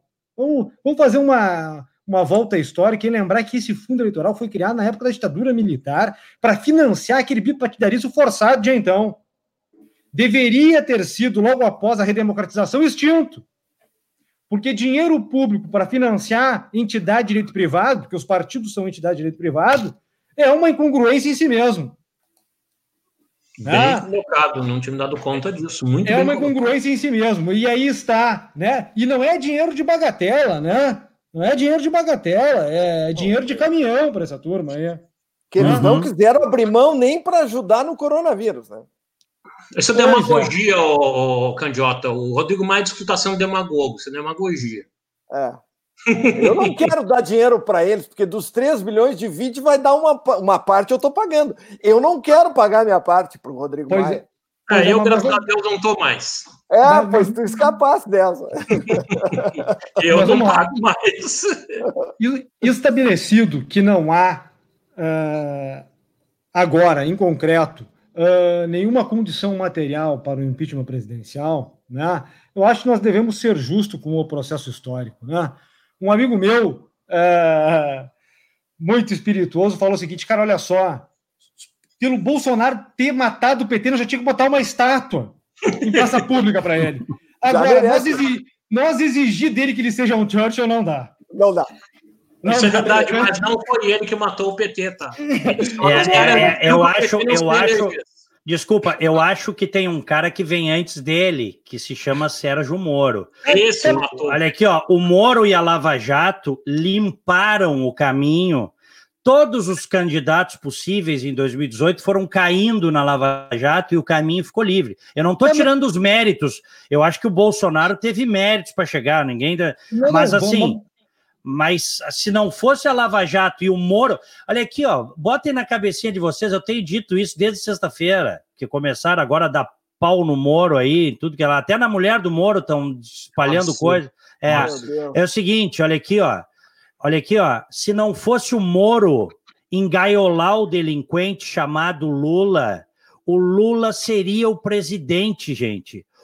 E, e, muito, e esses empresários que aí hoje estão do lado do Bolsonaro estariam tudo abraçado no saco do Lula. Eu vou falar a verdade. O sistema ia se reacomodar, não ia ter processo nenhum, iam matar Lava Jato e nós teríamos o delinquente do Lula presidente do Brasil hoje. É o que eu acredito. Não, Diego, se não fosse o Moro, divulgar aquela gravação. É, aquela gravação que saiu gravação da ANTA. Que saiu entendeu? no Jornal Nacional. É, da ANTA mandando o documento lá do Bessias para ele assinar, porque esse somatório de coisas é que motivou o povo, porque o povo saiu para a rua lá em 2013, porque não aguentava mais a roubalheira, é mas depois ele precisava de um fato. E os fatos começaram a surgir com a Lava Jato investigando e detonando e, e prendendo e mandando e condenando e etc. Então, isso motivou e, e manteve o povo na rua. Quem não, derrubou o Lula foi o povo ah, na rua, mas quem motivou. Olha aqui, ó, olha aqui, ó, maravilhoso. Um abraço aos nossos queridos aí. Olha, quase 1.900 conectados com a ah, gente bateu agora. O recorde. Bateu o recorde. É, não, não é o recorde ainda, mas quase 1.900. Olha, olha que coisa maravilhosa. Um abraço para o Felipe Pezzi. Bolsonaro é muito melhor que o Churchill. Churchill não teve que governar é, o Brasil. Que concordar com eles. É isso aí. É verdade. Não, não mas é veja, eu concordo. Eu, eu concordo contigo, Diego Candiota, Jefferson, que uh, o juiz Sérgio Moro foi absolutamente estratégico e determinante no processo de depuração institucional que culminou uh, com a derrota eleitoral uh, do PT. Né? Mas eleitoralmente, os méritos são de Jair Bolsonaro. A gente não pode retirar esse mérito eleitoral que é dele, embora nós tenhamos um somatório de virtudes que culminaram com essa vitória eleitoral. Eu também uh, reconheço que o, o presidente uh, teve uma primeira nominata ministerial de alto coturno. Né? Trouxe um ministro da economia conceituadíssimo, inteligentíssimo, com ideias uh, progressistas e que visam desenvolver o Brasil, o ministro Tarcísio, uh, o Sérgio Grande Moro. nome, hein? Grande nome. Então, então existem. O, o, o, Ministério tem muitos nomes muito positivos, e, e, a primeira nominata, justamente por também não ter entrado na jogatina uh, com a velha política brasileira, teve méritos inegáveis. Né? Mas, pois bem, os dias vão passando, as complexidades do governo vão aumentando, e é preciso governar. É preciso governar. O que eu me pergunto é o seguinte: olha, pode acontecer, pode acontecer, de um homem estar certo e todo mundo estiver errado. Pode, é raro, é raro, mas pode acontecer. Nas questões da democracia, é mais raro ainda. Uhum. É mais raro ainda. Então, é lógico, é fato dado, consumado, que o Planalto não é rodeado por anjos. Todo mundo sabe que não é. Mas nós vamos ficar sempre culpando os outros. É sempre os outros. Uhum. Ou será que nós temos que ter um pouquinho de humildade política e fazer uma autocrítica? Será que o governo também não erra? É isso que eu me pergunto. E o que eu vejo é que o governo tem que ter um pouco mais de humildade. É verdade. Né? Tem que aprender a conversar, tem que aprender a ouvir. Tem que melhorar urgentemente a comunicação social. Porque o governo, especialmente uh, no momento em que a sociedade está com medo, está com medo, está com medo da doença, está com medo do desemprego, está com medo de perder renda, está com medo da fome. O governo tem que ser uma fonte de segurança e esperança, e não uma fonte morredora de conflitos sucessivos. Perfeito. Ah, embaixo. Então eu acho que o governo deve ter sim uma, a humildade de fazer uma autocrítica tem méritos inegáveis. Méritos absolutamente inegáveis. Mas ele está diante de um desafio absolutamente complexo. O coronavírus ocasionará uma crise econômica que a nossa geração. Candiota já viu, desculpa, Candiota. Eu não me dou vi. direito de... Eu já digo não, não, não, vi. Eu, eu, eu, eu, me dou o direito de ser um pouquinho mais jovem, Candiota. Eu, eu, eu vou dizer o seguinte: essa crise, essa crise é pior que a crise de 29, que eu não vivi, porque eu não tinha nascido ainda, e a, a, a, crise econômica é pior do que a da gripe espanhola. A gripe espanhola matou mais gente, porque não havia tantos recursos, tanta tecnologia e tudo mais. Mas os, as repercussões dessa crise não, não, tem, não tem parâmetro, não tem precedente. Mas, ô Candiota, isso no Brasil, porque aqui nos Estados Unidos os consultores financeiros estão dando um cenário bem diferente, que assim que essa fechadeira passar, a explosão econômica aqui vai ser violenta. E aconteceu na gripe espanhola. Foram nove anos de crescimento tão absurdo. Aqui... Levou a 1929. Aqui, Mas aqui... aí tu falasse bem, é que aí não é Brasil. O, é, o Brasil. Aqui é se demite, se contrata com uma é, facilidade incrível, inclusive o funcionário público, que aqui não tem nada de diferente do privado. E aí que eu ia chegar. O, o, o, aí não tem CLT. Não. A CLT vem da Carta de Lavoro de Mussolini. Não, não, não existe em lugar nenhum, nenhum país utiliza esse troço. Não tem justiça do trabalho. Incrível que eu... pareça, existe um sistema de estabilidade do emprego, inclusive em empresa privada, mas ela tem umas regras muito claras que se houver problemas econômicos na empresa, tu não precisa cumprir. Mas e não existe uma... E não existe. Com o que nós temos no Brasil. Não, não, e não existe uma justiça do trabalho específica. Olha, a justiça é... do trabalho custa mais caro do que as indenizações que ela paga. Eu tenho é. uma notícia aqui de 2003 dizendo isso. Jefferson, então, e... Que segurança jurídica tem um investidor para vir para o Brasil? Jefferson Candiota, Diego, isso aqui vale um novo programa. Uhum. Tá? Mas o fato é que a crise econômica que virá e será grave, será aguda, coloca em risco as bases do Plano Real. Essa é a situação Sim. gravíssima para o Brasil. Absolutamente grave, inédita, né? e que necessariamente exigirá uma capacidade governativa superior. Olha aqui, se, nós, se nós não as tiver, hum. a crise será aguda e de efeitos absolutamente catastróficos. Uhum. Bom, é, estamos aí com quase 2 mil amigos, estamos batendo em 2 mil é, internautas acompanhando nas duas plataformas conjuntas, YouTube e Facebook, e depois esta edição do Opinião e Crítica vai para o Spotify e você poderá ouvir como podcast lá no canal Diego Casagrande. Deixa o like aí, amigo, se você está gostando se manifeste, tá? Você que está nos acompanhando aí. Conosco, Cláudio Candiota, advogado, Jefferson da Silveira, que é engenheiro, Sebastião Ventura, que é advogado, professor de Direito Constitucional. Eu acabei de receber uma denúncia de um André Luiz dos Santos que disse que o Candiota foi padrinho de casamento dele, mandou um abraço, Candiota. É verdade, um abraço para o André. Eu fui padrinho de casamento do André, é verdade. O Candiota, o Candiota é um querido amigo de longa data e ele teve por agora, no, no ano passado, foi antes aí da, da, dessa praga chamada coronga, não vou dizer o nome hoje, coronga, tá? Coronga vírus. O Candiota teve aqui em casa e trouxe uma picanha que vou dizer para vocês, teve ele e a esposa dele aqui. E olha que carne maravilhosa. Só que é longe, ele comprou lá em Tampa, eu moro em Orlando, fica uma hora, uma hora e pouco. Pittsburgh. Comprei, ah, São Pittsburgh, tá bem. É, de um restaurante tá lá, de um açougue de um mexicano lá. Tá bem. Olha aqui, ó, senhores, deixa eu fazer uma pergunta para vocês aqui. Hoje o Moro é, é, puxou o freio, tá? Hoje não teve grandes repercussões do Moro, ele até respondeu o presidente no fim de semana. E aí os holofotes se voltaram para quem? Para o Guedes, porque o presidente de manhã cedo, junto com o Guedes, reiterou que o Guedes, que a economia, inclusive a bolsa subiu por causa disso, quer dizer, ele fez um discurso dizendo, ó, continuo com fé plena no Guedes, o Guedes é o cara da economia, vamos seguir o que o Guedes disser. E, e o Guedes, porque no fim de semana muitas especulações de que o Guedes estaria de saída, tal. O que que tu achas, Candiota? O Guedes está firme, forte? Olha, eu espero que esteja, porque eu, eu, a, o, o, que o Sebastião falou é um fato. Eu escrevi eh, um artigo pra, lá para o teu uh, blog, Opinião e Crítica. Opinião e Crítica. Em, em que eu disse assim: o, o, o Michel Temer herdou um país totalmente destruído pelo socialismo. Ou seja, o socialismo destruiu todos os países por onde passou, inclusive o Brasil.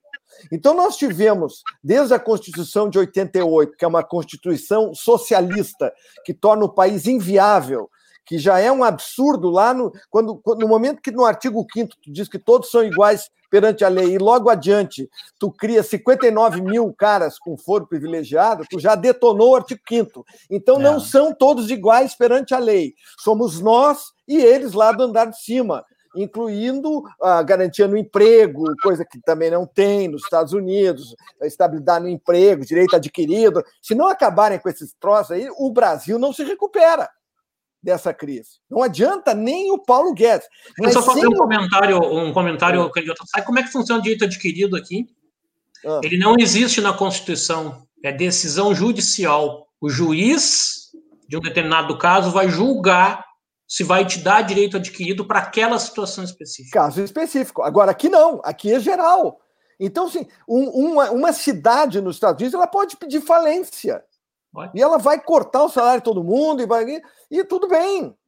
Quer dizer, eu tenho um amigo que, que era da TWA e a TWA estava quase quebrando, a American Airlines resolveu comprar, fez uma proposta para os funcionários: vou reduzir o salário de todo mundo em 20%, incluindo os aposentados. Olha aqui, olha aqui, é ó. Pegar ou largar. Olha aqui, ó, 3.800 amigos. Alguém divulgou Uau. a 3 mil e. É, eu não sei, alguém divulgou em algum lugar aí o troço bombou nas duas plataformas. É Continua, o robô do Bolsonaro. É o robô do Bolsonaro. Mas então. Isso aí é o candiota. Batemos é. recorde ou não? Batemos ainda não. Não, o recorde eu cheguei a ter um pico de 5 mil na época da campanha ah, eleitoral. Essa aí, vai ser aí é campanha eleitoral. Aí não, aí, é. aí não bate. Mas o, mas o que eu estava dizendo, então era isso. Quer dizer, então o Brasil é um país socialista, foi destruído pelo socialismo, depois entrou um comunismo meia-boca, porque o, a extrema esquerda do PT industrializou a roubalheira uh, e, e, e levou ao extremo a combinação de socialismo com corrupção, com incompetência, com tudo, é destruiu o país. E eu falei ali naquele artigo que eu escrevi antes do coronavírus chegar e, e complementar a destruição, que o Brasil estava virado num, num, em cinzas e que começou a ser reconstruído ali no, no Michel Temer, e, e, aí com essa equipe de ministros realmente profissional que o, que o Bolsonaro montou, estava começando a se reerguer. Mas ainda estamos em cima de cinzas.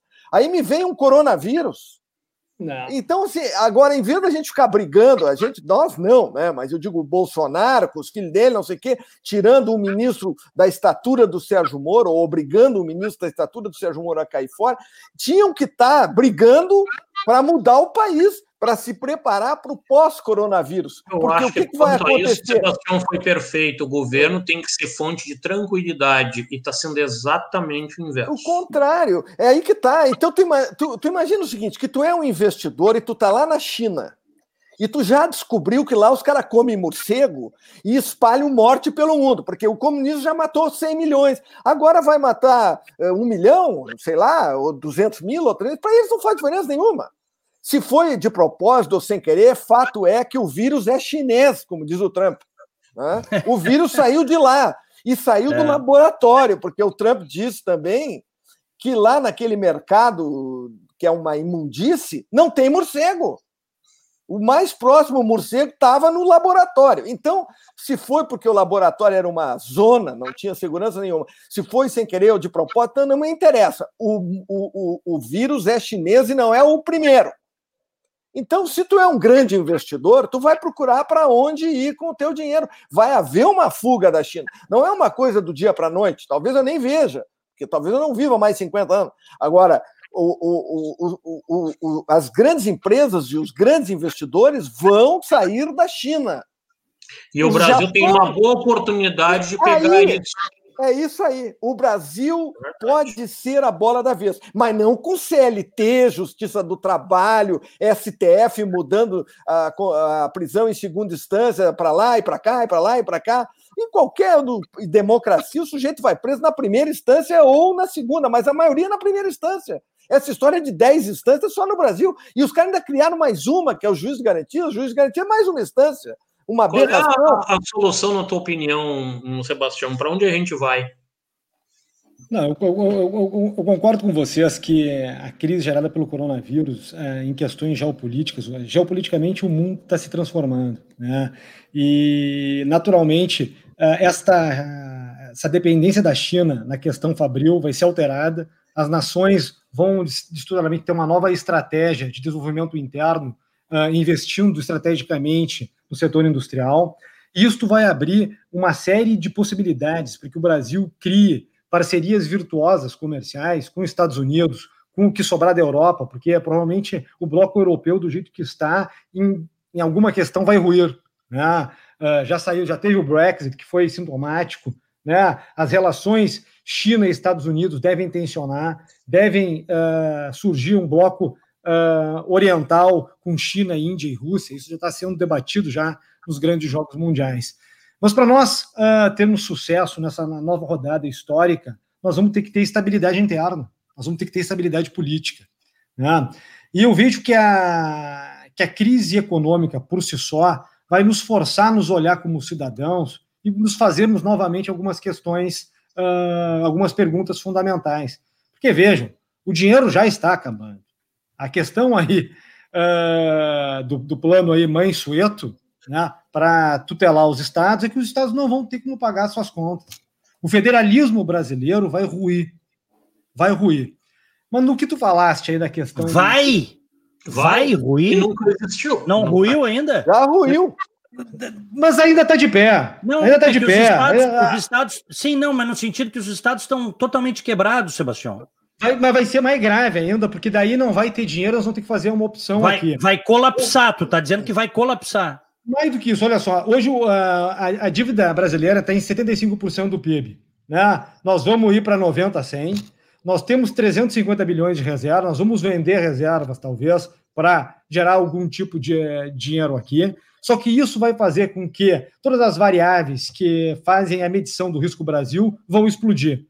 O, o juro vai subir, nós não vamos conseguir linhas de financiamento baratas e provavelmente uh, vai surgir o velho apelo à máquina de imprimir dinheiro, que a gente sabe onde que vai parar. Pois é. Uh, existem alguns economistas no mundo que estão dizendo que o, o, impacto da crise vai ser tão brutal que eventual impressão de dinheiro uh, não vai gerar uma pressão inflacionária, uma inflacionária imediata. Né? Uhum. Então, o desafio dessa nova teoria econômica, e talvez uh, diante da gravidade do ineditismo da atual crise, nós vamos ter que lançar novas luzes intelectuais sobre os, os problemas da realidade, vai ser saber quando é que a expansão monetarista vai ter que, vai ter que parar. Né? Mas isso nós vamos ter que viver vivendo, né? vamos ter que ver vivendo. É, Sebastião, mas... conclui, conclui, Sebastião. Mas só para concluir, e acho que eu, eu sempre quando tenho a oportunidade de falar sobre direito adquirido, eu falo o seguinte: olha só, não existe direito adquirido impossível. E todo direito pecuniário que se é impagável torna-se impossível. Hum, entendi. Muito bom. Entendeu? A possibilidade é um pressuposto da aquisição de um direito. É um pressuposto lógico e necessário. Porque senão a lei não vale nada. Do que, que adianta tu ter um direito no papel em que ele não consegue ter efetividade prática? Absolutamente nada. Então, quando a gente fala de direitos de caráter monetário, pecuniário, a possibilidade é o pressuposto da aquisição. E como o dinheiro vai faltar, nós vamos ter que nos olhar e vamos dizer o seguinte, cara, eu acho que nós vamos ter que, de certa maneira, fazer uma profunda reformulação do, arcabouço jurídico nacional. Agora, para a gente fazer isso de uma maneira exitosa, nós vamos precisar de grandes líderes e grandes políticos. E aí é o nosso impasse que nós estamos vivendo. Aqui, ó, grandes líderes e grandes políticos. Então, vou te mostrar aqui a minha caneca aqui, ó. Ó, Margaret Thatcher e Winston Churchill, Churchill, Ronald Reagan. Tá bom para ti? Tá Não, eu, já é. eu já citei Churchill hoje, viu, Diogo? É, é, mas eu, eu não vislumbro, viu? Um, um, aqui nesse nosso horizonte, não vislumbro nem um Churchill, nem uma Margaret Thatcher. Seria eu, vislumbro, eu vislumbro o Sérgio Moro.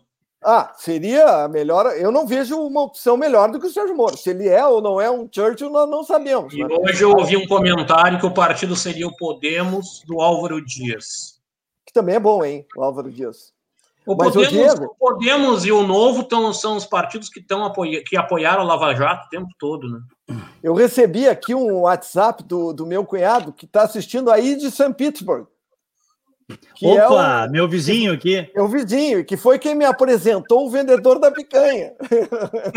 Esse cara, esse cara não entrega a picanha aqui. Eu vou, deixa eu ver qual é a distância de São São ah, não, Vai demorar pra... muito, vai custar muito caro, duas horas quase. Daí a, a picanha é, tá duas então... horas. Mas ó, aqui, ó, vai acabar esse coronavírus eu vou, e nós vamos. Aqui, ó, uma hora, uma hora e 38 minutos dá 106 milhas via I-4 West, tá? Isso mesmo. Mas eu pagaria, eu pagaria. Eu, porque que picanha, olha, eu vou dizer.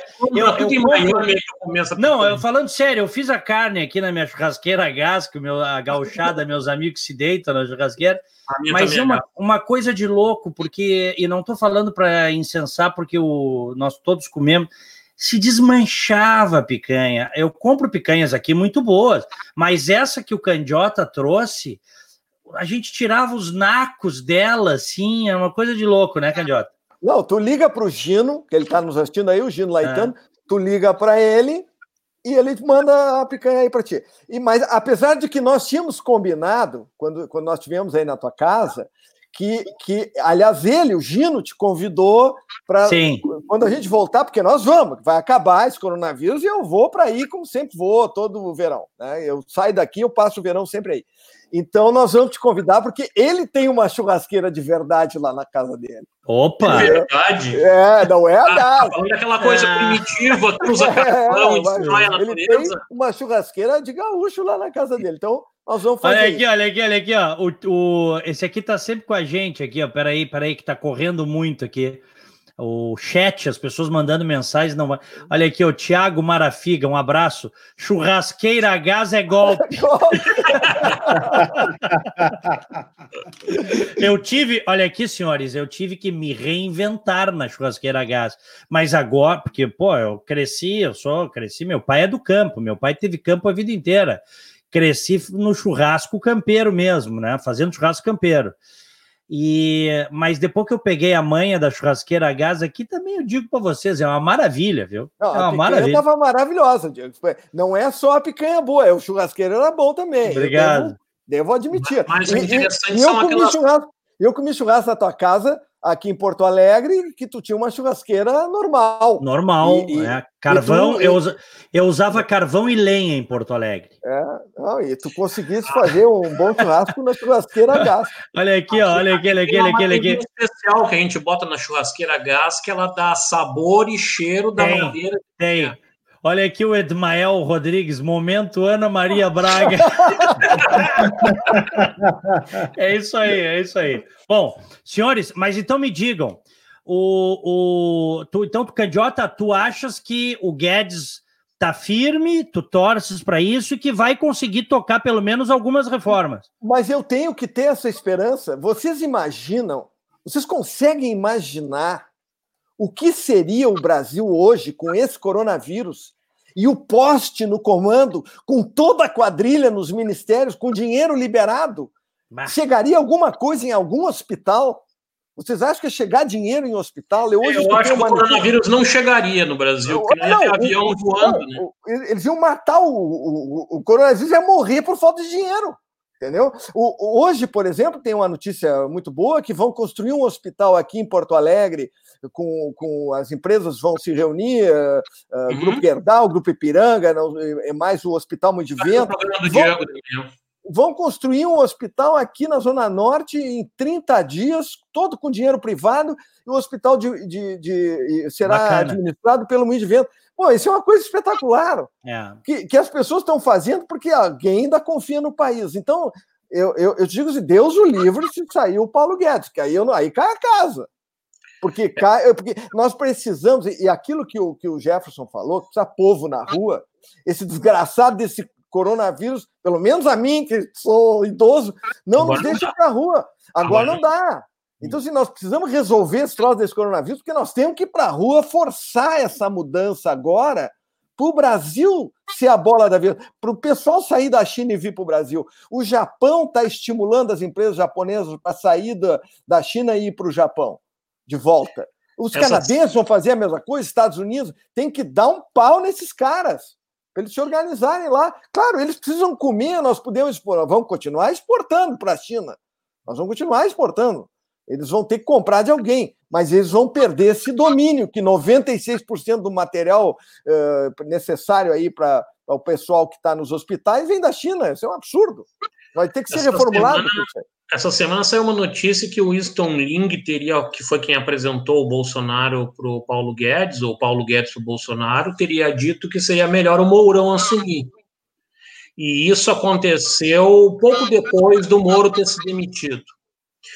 É resultado disso, acho que foi uma notícia com a finalidade de dar um alerta no Bolsonaro que o empresariado ia abandonar ele. O empresariado vai se abraçar em quem tiver no poder, Jefferson, de maneira é, geral. A notícia, é assim, ó, a notícia é... trouxe o Paulo Guedes, que estava lá de meia e máscara, naquela coisa horrorosa que o Sebastião citou lá da, do Bolsonaro justificando a saída do Moro, que falou um monte de bobagem. E o Paulo Guedes estava de máscara e de meia, que todo mundo achou estranho aqui. Mas não era meia, ele estava com um mocassim. É, era um mocassinzinho, é que é. parecia meia. E aí os caras fizeram meme como se ele tivesse. De... É, o cara tá meio dormindo. Mas uma coisa é certa: o Bolsonaro hoje valorizou ele. E alguns jornalistas no Pingo do Is levantaram o seguinte: que ótimo que ele valorizou. Agora, quanto tempo ele vai manter o valor? Porque o Bolsonaro muda de ideia toda hora. Esse é o problema. É, essa, essa é a dúvida. Quer dizer, a, o apoio ao Guedes vai até onde? É, é essa que é a dúvida, né? É, é, uma pena, é uma pena perder acham? o cavalo encilhado, porque esse é o momento de fazer as. Quer dizer, não exatamente agora, agora é o momento de salvar os empregos e, e botar dinheiro na mão das pessoas, porque quarentena não é para país pobre. Nós podemos ficar de quarentena aqui tranquilamente. Eu fico tranquilo aqui no meu apartamento. Eu já estou aqui há 50 dias. Eu fiquei mais tempo porque eu tive uma crise de rinite. Para os pessoal, não... eu estava com tosse, para não pensarem que eu estava com coronavírus, eu fiquei em casa. Quando eu fiquei bom da rinite, que eu podia sair, veio o um negócio me proibindo de sair de casa. Então eu estou aqui há quase 50 dias, entendeu? Então, claro. sim, mas é uma coisa é eu na minha casa, que tem todo conforto, etc. Agora, como é que fica o camarada que sai de manhã para ganhar dinheiro para comprar comida para comer de noite? Isso é uma. É, é, não funciona a quarentena aqui. Não funciona. Tu não tem como fazer quarentena no Brasil. Sabe quem foi que disse isso? Hum. O abobado, aquele da, da, lá da Organização Mundial da Saúde, ele disse país pobre, que tem uh, regiões com muita aglomeração de pessoas, que não adianta fazer quarentena. Foi ele que disse. Não foi nem o Bolsonaro que disse. Então os caras saíram a fechar tudo. Não tem como. No, no, Brasil não tem como. Nos Estados Unidos eles vão botar trilhões lá, porque se os americanos resolverem imprimir dinheiro, eles são o dono do mundo. Todo mundo quer dólar. O dólar já está quase seis reais aqui no Brasil. Então, uma coisa é Estados Unidos. Agora, nós, além de mudar a legislação e acabar com essas amarras para que a gente se prepare para receber investimento externo, nós vamos precisar de um plano Marshall. Nós vamos precisar. E não, o Brasil não tem dinheiro para fazer plano Marshall. O Brasil está falido completamente. Foi falido pelos comunistas socialistas, petistas e companhia. Não foi nem pelo coronavírus. O coronavírus botou a pá de cal, né? liquidou o pouco que tinha sobrado. Então nós vamos precisar da ajuda. A vantagem é que hoje o Bolsonaro, com todos os seus defeitos, se aliou e, e, e está apoiado lá no, no, Trump. Eu espero que o Trump ganhe a eleição, porque também não sei. Né? Eu espero que o Trump ganhe a eleição. Aí pode vir uma ajuda de lá. Agora, virar uma ajuda de lá com insegurança jurídica, com justiça do trabalho, com CLT e não sei quanta coisa mais, com essa vergonheira que é o Brasil, um custo altíssimo, talvez ele não consiga se habilitar nem a um plano Marshall se não fizer essas mudanças. Então, eventualmente, passado o coronavírus, nós vamos ter que voltar para a rua para forçar uma, uma, é. uma série de modificações que comecem acabando com o direito adquirido, com estabilidade, com, com essa fortuna. Outra coisa que o Rodrigo Maia engavetou lá foi aquele negócio dos super salários. É, tá isso, é, isso para mim, é o cúmulo do absurdo. É, o pior é uma vergonha, né? É uma vergonha. Aqui no Rio Grande do Sul, teve uma história do Tribunal de Contas do Estado aqui que deram 700 mil para um, 600 mil para outro. O Estado completamente falido. É uma vergonha. Eu digo, ô Candiota, eu costumo dizer sobre esses contra-cheques aí de 500 mil, 600 mil, 700 mil que nós vimos no Tribunal de Contas do Estado do Rio Grande do Sul, que está quebrado eu, eu tenho dito, é, e é verdade, se isso fosse aqui nos Estados Unidos, o americano invadia, tirava a tapa, os caras faziam devolver, viu? Ah, tu tá tentando contra a democracia, Diego. Não, não, não. Eu tô falando que é a realidade. Por muito menos, por muito, muito menos, menos, por muito menos, os caras fizeram uma guerra de independência aqui, expulsaram os ingleses. Mas, mas ó, vamos perguntar para o doutor aí, para o especialista, esse negócio super salário é legal, essa coisa toda? Porque o senhor sempre tem uma informação que a gente não tem, doutor Sebastião. É, Jefferson, às vezes, em determinadas situações, eu me pergunto se existe lei no Brasil. Tenho, Respondeu a pergunta, obrigado. Em, em, algumas situações eu tenho essa séria dúvida se o princípio da legalidade realmente está escrito na Constituição. Sabe? Tenho sérias dúvidas. Mas, uh, voltando aí na questão da, do ministro Paulo Guedes, me parece que ele já emite alguns sinais de cansaço. Ah, ele trabalha muito, ele é muito dedicado, né? E, e, eu acho que tem uma questão que vai ser definidora na continuidade eh, dele ou não no governo, vai ser que, de, uh, dependendo do tamanho da crise, o governo vai ter que usar mecanismos keynesianos que vão contra a essência do pensamento econômico dele. E eu não sei se ele, se ele vai ser o homem que vai ter que tocar esse tipo de medida, porque ele simplesmente não acredita nisso. Né? Mas isso é uma, isso é uma suposição que eu estou deixando para o futuro. Né? Explica, explica pro, porque tem muita gente que não sabe o que são políticas econômicas keynesianas. Explica, por favor, Sebastião. Não, a, a, grande questão ali é que sempre quando existe alguma crise econômica, né, existem setores especialmente uh, baseado em Keynes, que, de, que defende que quando uh, a situação fiscal, situação econômica do país se deteriora, uh, o Estado tem que entrar investindo, ou seja, tem que entrar se endividando, tem que entrar injetando dinheiro na, na economia até fazer com que o paciente, que se chama empresa, setor empresarial, tome o choque e se levante. Né? E daí tu começa a puxar gradativamente uh, esses estímulos monetários que foram dados. Né? O problema no Brasil é que esses estímulos vão ficando. né? O nosso capitalismo, uh, em determinados setores do capitalismo brasileiro, adoram falar de liberalismo, mas são loucos por algum tipo de subsídio. Uhum. Aí é o petrolão, para é... provar o que tu está dizendo. É, é, no lucro e vamos ser socialistas no prejuízo. É, é incrível isso, é incrível. E bem ou mal, a, a, linha do ministro Paulo Guedes é uma linha liberal na veia. Vamos lá, se quebrou, vai surgir um novo negócio e é melhor quebrado que a gente ficar custeando empresas que são antieconômicas, etc. e tal. Mas também nos Estados Unidos, vamos ser, uh, vamos ser justos, né? Uh, tanto na crise financeira que os bancos, né, através do quantitative easing, foram aí uh, resgatados, como agora nós, além de, de empréstimos sociais, uh, rendas sociais aí temporárias, também haverá uma grande quantidade de crédito para salvar o tecido empresarial. E o motivo é simples. Qual é? Cara, quando a crise passar, não adianta a gente ter um, um, um parque industrial produtivo sucateado, porque nós vamos ter que, de certa maneira, ter, ter que ter condições de voltar à roda do crescimento. E isso, meus amigos, significa que é custo público. Isso significa que o Estado vai se endividar, que vai ter que arranjar dinheiro não sei de onde, porque nós já estamos esgolados. Vai terminar ah. a inflação. É, então, é difícil. E daí nós voltamos naquele assunto anterior que diz respeito justamente que, no caso brasileiro, são as bases uh, do Plano Real que estão em xeque. Né? E é exatamente por isso que eu torço, que eu torço como cidadão, mais do que isso, como eleitor do presidente Bolsonaro, né? Que os ânimos políticos se aquietem, né?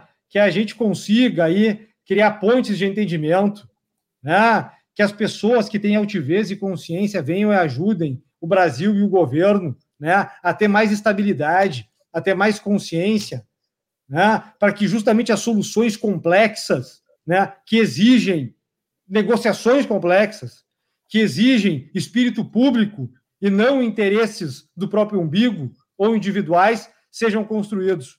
Mas isso é com a boa política e não com a agressão institucional.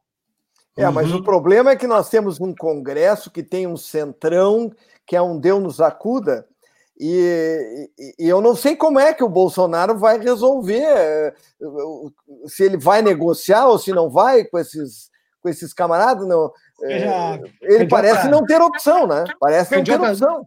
Não, veja, a sociedade em redes que nós estamos vivendo aqui é uma redescoberta da democracia direta. Né? A gente tem visto que em pautas importantes a sociedade se organiza e começa a pressionar as entidades políticas para que votem de forma correta. A função do presidente da República hoje é, se ele está sendo alvo de chantagem política por parte do Congresso Nacional, que exponha com clareza e peça apoio da sociedade dizendo com todas as letras que o projeto é este, que é importante para o Brasil e que por questões menores do Congresso Nacional, não está sendo votado. Eu tenho certeza que a sociedade brasileira abraçaria a causa e iria apoiar o presidente. Eu Sebastião Ventura para presidente, eu penso não, exatamente eu, assim. Eu também. Jefferson, eu, eu também. Jefferson, estamos, não fala isso porque eu pensava que tu era meu amigo. Agora disso que tu vai ficar com o Mas agora passou ah, um é. comentário aqui, passou um comentário aqui, eu não vi, me escapou o nome, que é, que é o problema do Dória, né? É outro que o coronavírus revelou, né? Que Deus nos livre do Dória. É, então, assim, tem dois é, o, Dória, o Dória, na verdade, tem muito menos poder político do que parece. E, na verdade, como o Bolsonaro negou a doença no começo, permitiu aos governadores tomarem medidas. Agora, aqui no Canadá, quem faz as medidas é o governador e os prefeitos. Muito mais o governador. Primeiro-ministro não está dando dizendo como é que o Quebec tem que abrir ou fechar. Não tem isso aqui. Oh, mas nos Cada Estados um Unidos também. Nos Estados Unidos também. A bola nós tá temos que respeitar a federalização. É. Na verdade, manda... se o Brasil fosse uma federalização, o Dória decidiria isso realmente. É, quem manda são os governadores aqui, né? De maneira geral. E aqui é a definem, mesma coisa. Que definem mas, as políticas, né? Mas essa é uma questão, e até teve uma polêmica que uma celeuma no Brasil, que foi a decisão do Supremo que disse que estados é. e municípios têm uh, competência concorrente. Né? Agora, uhum tem sim, ainda mais num país continental do Brasil, sujeito a, a realidades tão díspares. Né? E muitas vezes o prefeito, à luz da realidade local, tem muito melhores condições de estabelecer uma política pública eficaz do que uma política genérica do Palácio do Planalto. Né? Então, isso tem uma lógica. Agora, isso não significa que competências constitucionais concorrentes sejam uh, desorganizadas, sejam inorgânicas, sejam conflitivas. Não. Nessas questões, especialmente diante de uma epidemia né, pública de largo espectro, o Palácio do Planalto, o governo federal, deve traçar as linhas mestras e dialogando com as demais estruturas federativas, com vistas a adequar essa política genérica às realidades locais. Mas daí nós voltamos na velha questão de vem cá, nós vamos ficar nos degladiando aqui ou nós vamos nos ajudar? É, essa, aqui é, é, essa aqui é a pergunta. Olha aqui, ó, o, eu vou dizer o seguinte: é, esse país aqui, e vocês sabem disso melhor do que eu, o Brasil, isso eu, eu, eu vou fazer, 50, daqui a dois anos eu faço 50 anos, tá? Eu cresci ouvindo isso, que o Brasil era um gigante adormecido e, e, e, eu acho que é mesmo, viu, Jefferson? Agora o. Só que tá dormindo profundamente faz Não, tempo. Mas é que é o seguinte: tem muita gente conspirando contra o Brasil. Não deixa acordar. Eles não deixam o gigante acordar. O, o Candiota acabou de falar aí da questão da legislação. A legislação é uma das pontas do, desse problema, a legislação trabalhista. Por que, que sempre que vem as crises, os Estados Unidos se levantam rapidamente? Porque, porque o empresário não tem medo de contratar. Porque quando ele contrata, se ele precisar, na eventualidade, demitir numa crise, ele vai poder demitir sem amarra. Ele não vai quebrar. Eu já contei na rádio uma vez a história de um, de um dono de uma padaria. O, acho que o Zé Rosa e o Berger estavam comigo ali perto da Band, em Porto Alegre. Que o sujeito, antes da crise, antes de eu vir para cá, então isso faz mais de dois anos, o cara disse para nós aqui: a crise, eu estou com um problema, eu preciso demitir. Ele devia ter quatro ou cinco funcionários, funcionárias, tudo funcionária de salário mínimo, ou salário e meio, ou dois. Ele disse: eu preciso demitir, só que é o seguinte, eu não tenho dinheiro para demitir as pessoas. E aí eu fui no banco para pegar um empréstimo. Isso o dono da padaria lá. Eu fui no, no banco para pegar um empréstimo e eu não tenho crédito. Ainda bem que não me deram crédito. Então é o seguinte, eu tive que dizer para as pessoas, eu não tenho dinheiro para pagar a rescisão de vocês. Por quê? Porque um salário, uma, uma das funcionárias custava, para a demissão dela custava quatro vezes o salário, três ou quatro vezes o salário. Para um pequeno negócio é inviável, se precisa demitir duas, três pessoas. Então, assim, ó, o Brasil precisa fazer a lição de casa. Eu estou falando nisso. Outra coisa, o Guedes hoje falou né, que os servidores públicos terão que dar a sua cota. Tem que acabar com esse negócio de estabilidade no emprego, meus amigos. Eu sei que eu, eu tenho amigos que são servidores públicos, tem ótimos servidores públicos nesse lamaçal aí, tem gente boa dentro da área pública, mas assim, ó, é indefensável você manter o Estado pagando gente quando o Estado quebrou. Aí você quebra a sociedade que paga a conta para manter o cara porque o cara fez um concurso. E não está certo isso. eternamente, né, Diego? Porque tu nunca vai conseguir sair disso. Não, não, não, não, não tem, não, é insustentável. Ou como disse o Candiota, Tribunal de Contas do Estado do Rio Grande do Sul, que é, é um exemplo. No Brasil todo existe essa, essa palhaçada, essa imoralidade, essa vergonha contra-cheques de 500 mil no fim do ano, 600 mil. Ah, mas os atrasados, a licença prêmio, o adicional não sei o quê. Isso é uma vergonha, gente. Isso é uma vergonha. Eu, eu, eu, eu fico indignado porque os caras recebem e a gente ainda vai discutir com eles se é legal. Mas que legal o quê? Num país como o nosso, de renda per capita de, de 8, 9 mil dólares, país pobre como o Brasil, esses caras tinham que ter vergonha na cara, já que eles não têm, então que se proíba, não vai ganhar, é proibido um contra-cheque mensal de mais de 30 mil, é proibido. Ah, mas ele tem adicional, não vai receber. Eu fico indignado, porque tá cheio de sanguessuga dentro do setor público. E entra governo, sai governo, o Guedes agora, vocês viram hoje o Guedes, a fala do Guedes? A fala do Guedes é o seguinte: os servidores públicos vão ter que dar a sua cota de sacrifício. Qual é a cota de sacrifício? Um ano e é, meio sem pedir aumento. É, um ano e meio sem reajuste. Isso aí não é sacrifício, cara. E os milhões que perderam emprego, e os milhões que são profissionais liberais ou que são informais, que saem de manhã para ganhar seu dinheiro para passar no mercado no fim de tarde para comprar comida.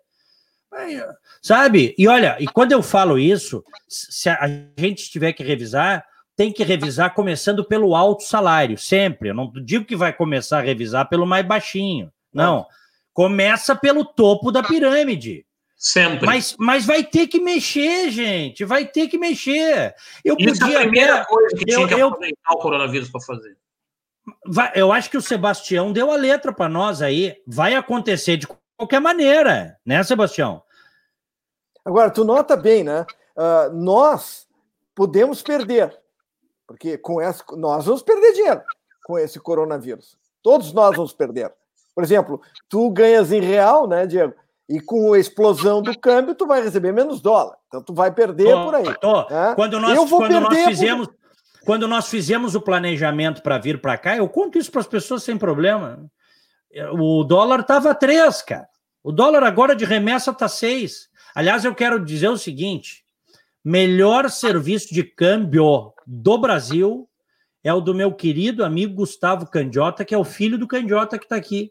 Tá? Ah, muito obrigado. E olha o merchan aí no programa. Vou, não, vou fazer, vou fazer. Não estou ganhando nada, deveria até pagar para fazer esse merchan, porque o, o Gustavo Candiota até quero dar o site aqui para quem precisar, tá? Como é que é, qual é o site, Candiota? É gcprime.com.br. Então eu vou colocar aqui, tá? Aqui, ó, gcprime.com.br. Não, falando sério, gcprime.com.br. Tá aqui. Eu sempre tá aí, ó. Eu sempre, uh, minhas viagens todas, eu sempre comprei dólar de um monte de gente, um monte de gente, desde que. Cara, nunca tive um atendimento tão. Eu tô te falando de coração mesmo, não é porque eu gosto do Gustavinho e é uma. Mas o, o, ele é 10, cara. Ele é 10, ele não sabe o que vai fazer para conseguir a melhor cotação, para enviar, ou manda entregar, ou uh, tem os parceiros dele em São Paulo, Porto Alegre tudo óbvio, você é tudo é, legal, né? Não tem nada. Você tem hoje em dia, até eu quero dizer isso, e, e é compliance, e, e, o, e o Gustavo trabalha com regras rígidas de compliance, mas tá aí, ó, sistema de câmbio, não é só dólar, é dólar, é, é, é todas ien, as todas as moedas ele trabalha, é libra esterlina, gcprime.com.br. Eu assino embaixo por ele, tá? Muito eu obrigado. Embaixo. Fico com orgulho. Não, e até vou dizer o seguinte: nós, na, nós, não, nós não combinamos, mas eu, nesses últimos dois anos, eu estou tão satisfeito com o trabalho do, do Candiota. Ele manda relatórios para que você possa, inclusive, fazer as declarações de imposto de renda, tudo certinho. Olha, uma coisa, eu nunca tive isso, cara. Então eu preciso, até vou botar de novo aqui. O que é bom tem legal. que ser. O que é bom tem que ser. O que é bom, o que é sério Nós precisamos no Brasil de hoje de gente séria em todas as áreas, gente comprometida. Tá aí. Fiz a propaganda. um comentário sobre o que o Candiota falou sobre a OMS. O hum. Canadá aqui com o Trudeau ele é visto para ser um pouco diferente do Trump, né? Nós somos aqui assim mais humanistas. Sabe quanto a OMS indica alguma coisa para o Canadá fazer? Zero. Nenhum ministro de nenhuma província segue as regras da OMS, cada um segue a sua equipe médica. Então, essa, esse poder da OMS dentro do Brasil é só no Brasil. Ninguém dá bola. Assim, ah, não, se a OMS falou que tem que ser desse jeito, tem que fazer, tem que fechar tudo, tem que fechar tudo. Não é assim aqui. Não tem isso. Tem províncias aqui que não tem quase nada fechada e outra está fechada. Quem decide é o governador e a sua Secretaria da Saúde. Então, eu, eu, eu percebo, acho que nos Estados Unidos também o OMS não está ditando mais nada, o Diego pode até falar. Não, o Trump, o Trump deu um. Chega para lá na OMS, Mas aqui, ninguém está dando. ninguém Tu não vê um jornal em francês ou em inglês dizendo, não, mas a OMS falou isso, então o primeiro-ministro. Não, não tem isso, não. É, é, que na verdade, é que na verdade, olha aqui uma coisa, é a, a Organização Mundial de Saúde, ela, ela tem uma, vamos dizer assim, efetivamente ela funciona, por tudo que eu li aqui, uh, em países muito pobres, tá? O Isso. Brasil, o Brasil não, o Brasil é um país pobre, mas existem países em situação muito pior que a brasileira. Então, eles fazem, por tudo que eu li aqui, em é, muitas campanhas em países da África, por exemplo, é, campanhas de informação, de treinamento de médicos, etc. e tal.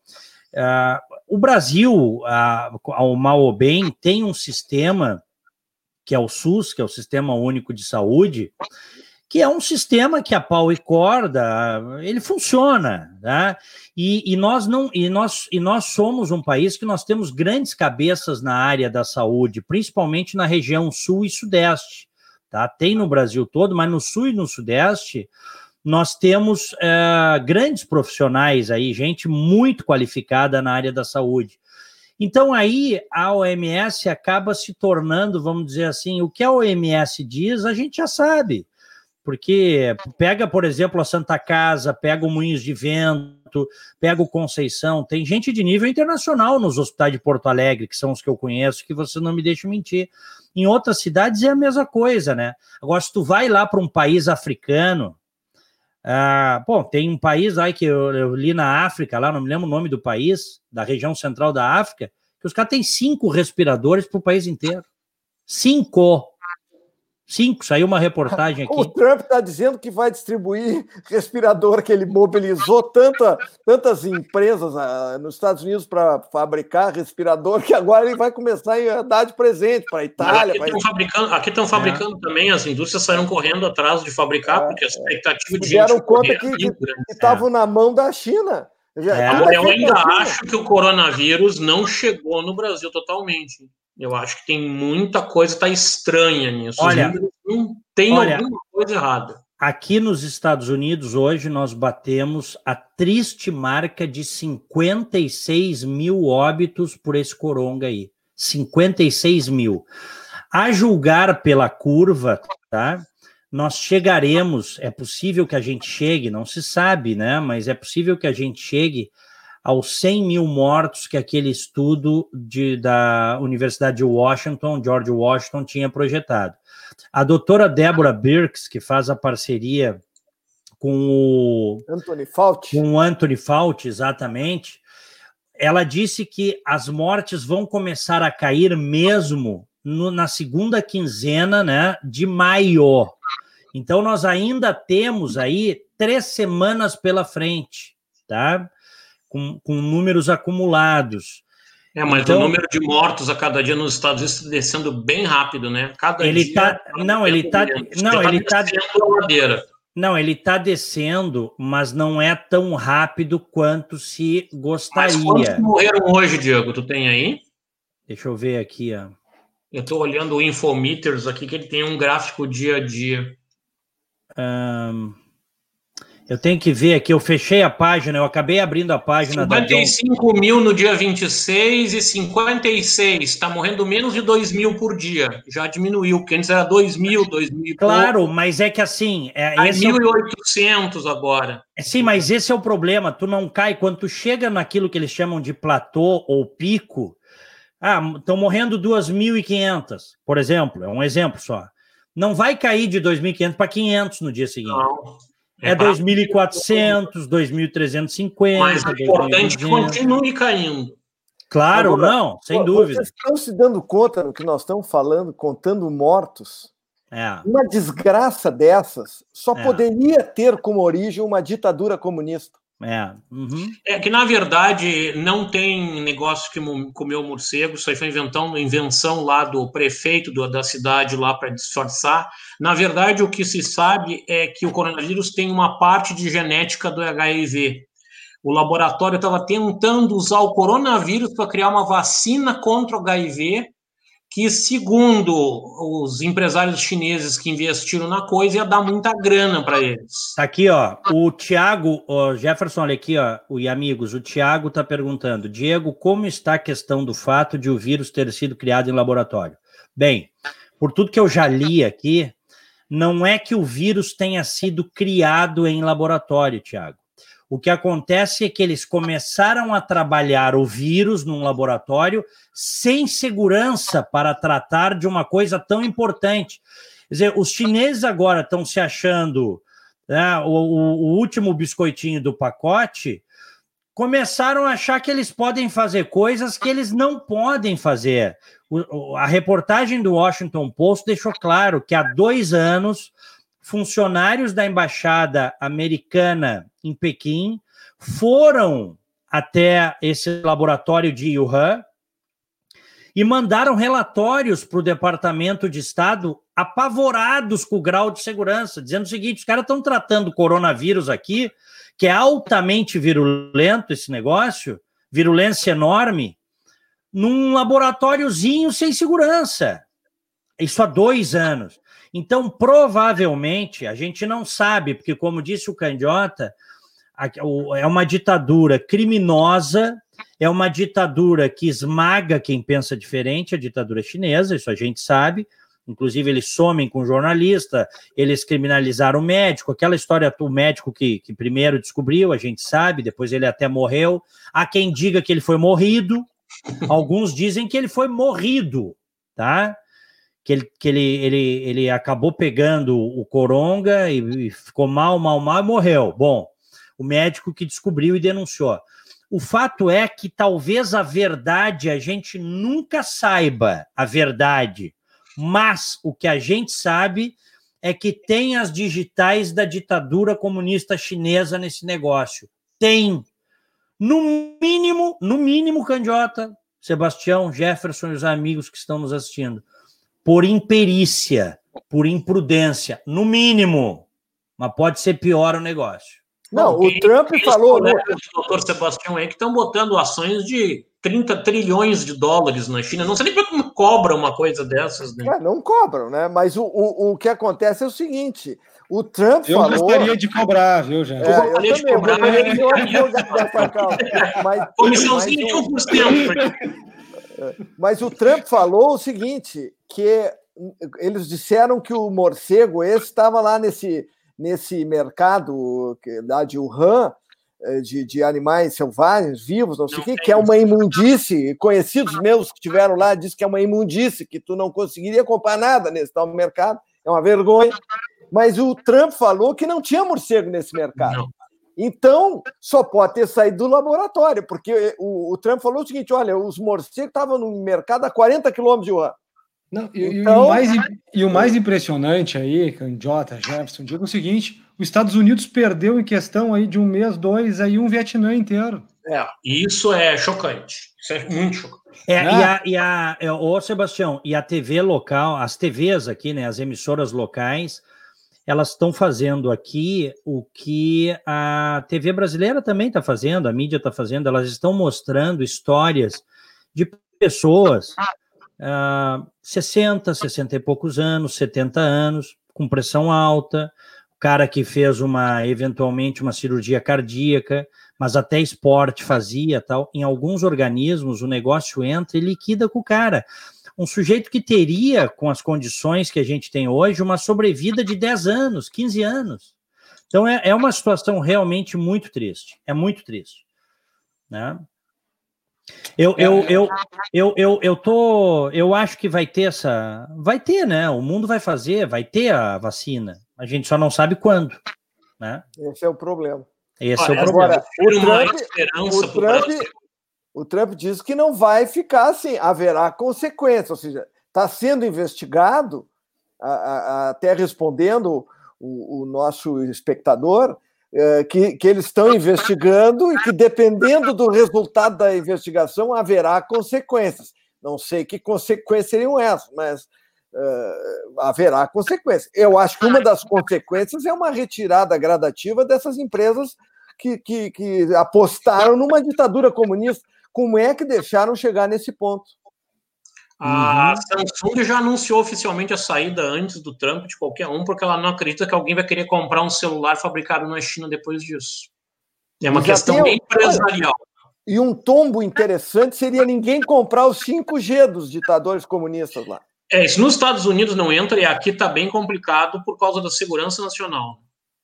Não, Pô, a mulher não, foi presa aí, a presidente da, da foi presa aqui, aí, foi, foi presa, presa Canadá. aqui e o é. Canadá entregou ela em cinco minutos do outro lado da fronteira. Não queremos esse problema. É que é que, é que, meus queridos, é que existe é, agradecer. Nós temos aí duas horas de live do Opinião e Crítica aqui. Tem quase 2.700 é, é, espectadores ligados com a gente aqui no meu canal.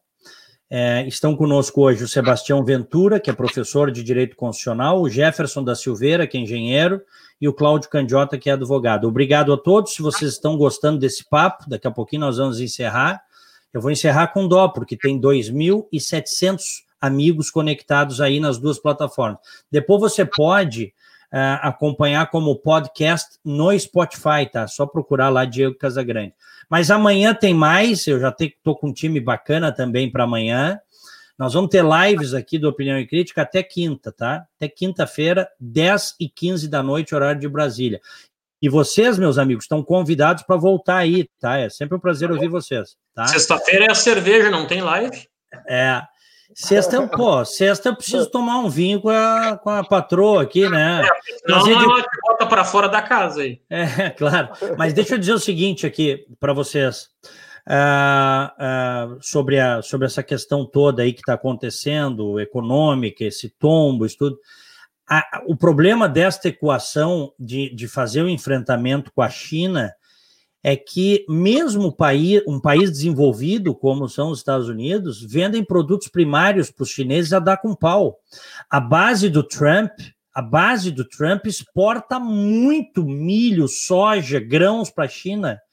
E, e, eles não querem perder também é, o Brasil, então, a China compra praticamente tudo que o Brasil produz, né?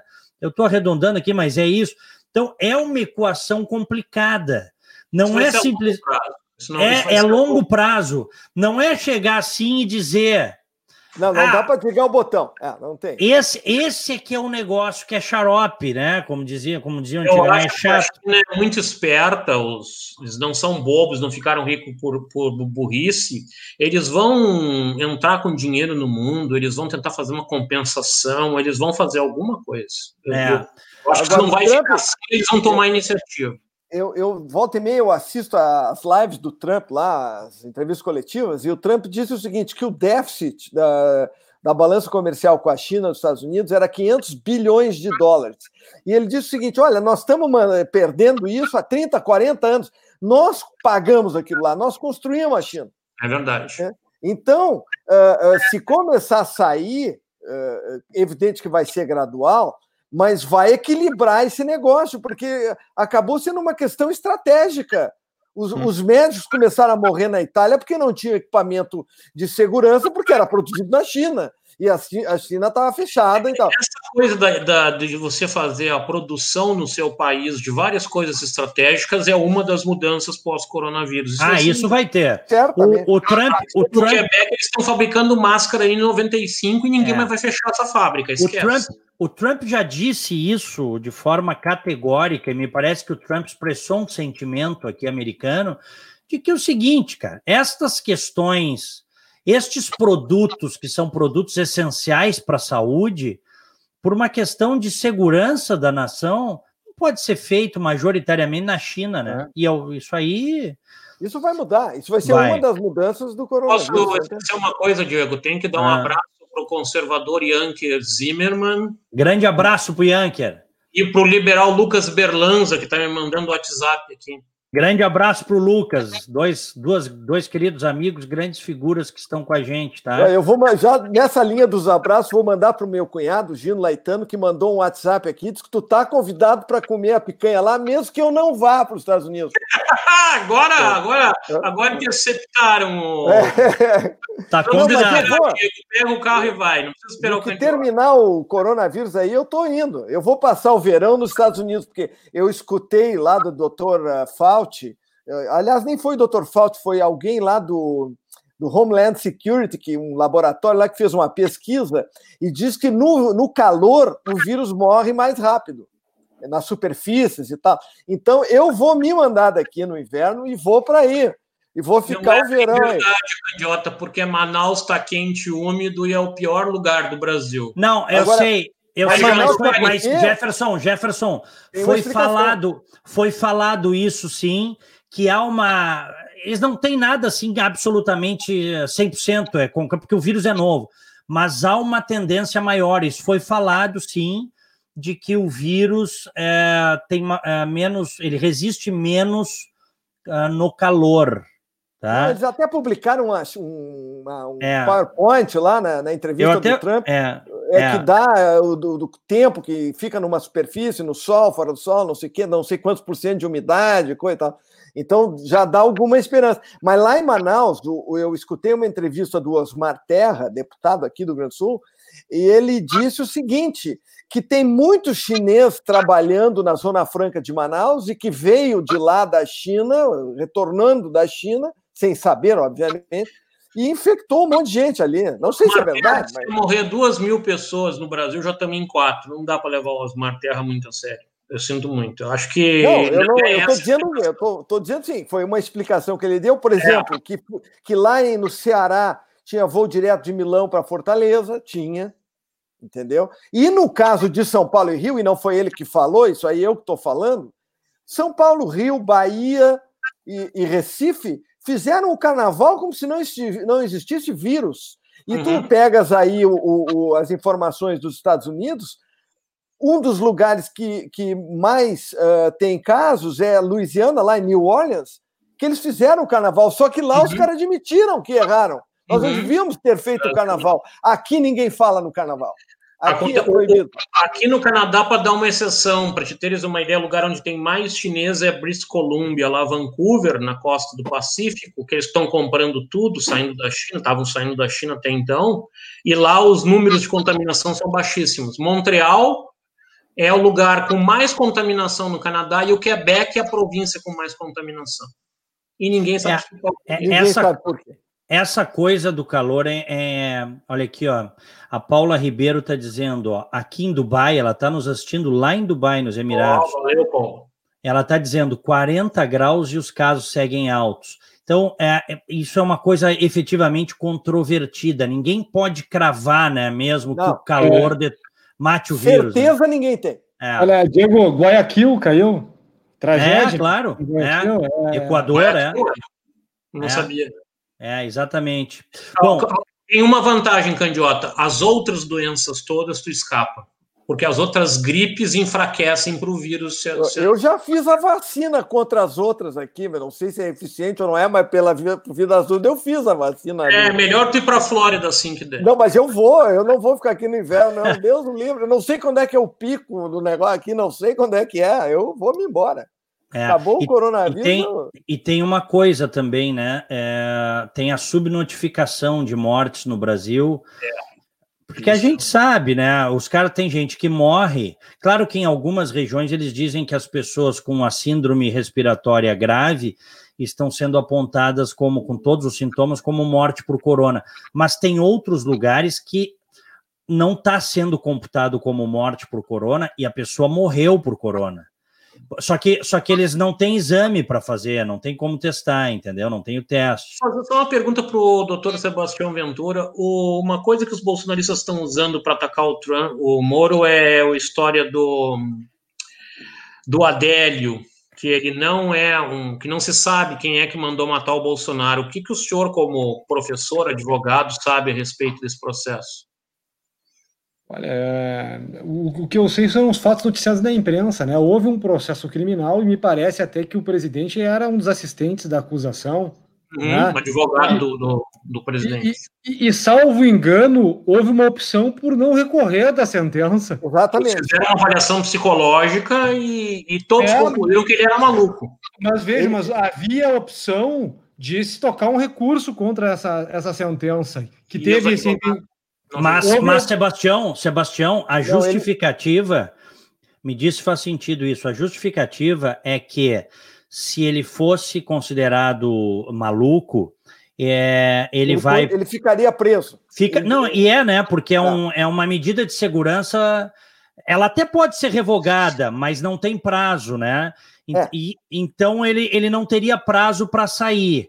Embora eu conheça pessoas, eu já como repórter cobri o caso de pessoas que tinham estado no Instituto Psiquiátrico Forense, que depois de muitos anos presas, com medida de segurança, elas foram mandadas para casa, porque o advogado apresentou laudo, né? É, mas a condenação por dizendo tentativa... que o cara já estava há 10 anos medicado. Não, é porque os bolsonaristas hum, usaram esse argumento contra o Sérgio Moro. Ah, o Sérgio Moro, a Polícia Federal, não quiseram investigar. E a gente sabe que o próprio advogado do Bolsonaro nomeou peritos psiquiátricos lá e eles chegaram à mesma conclusão que o outro lado. Então. É, eu vou dizer o seguinte, ó, o, nesse caso aí, é, ele seria condenado por tentativa. É, eu não sei qual é a pena máxima para tentativa, e, e sairia com, com sexta pena. Eles chegaram à conclusão que o camarada ia ficar mais tempo preso se eles não recorressem e ele fosse lá internado como, como maluco, do que parece, se ele fosse. É, é, me, me parece aí, Candiota, que a questão é. Vamos dizer assim: a, a opção por não recorrer e aceitar a decisão dele gera efeitos. Gera efeitos. Né? Bem ou mal, o Palácio do Planalto e o presidente, ele tem que responder pelas opções processuais que foram feitas. Mas me parece que a grita que se tem é de que não houve uma investigação sobre eventuais mandantes do crime. Mas o STF proibiu que se investigasse os, os advogados, ah, aliás, partindo de uma ação da OAB, partindo de uma ação da OAB. Mas então, eu acho que é esse o ponto nodal.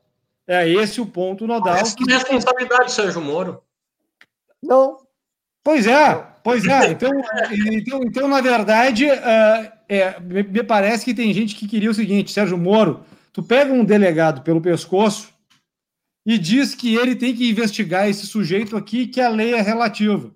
Porque eu quero saber quem é. Tu pode devassar a vida dele, tu pode quebrar sigilo, tu pode praticar qualquer tipo de ilegalidade, porque eu estou mandando.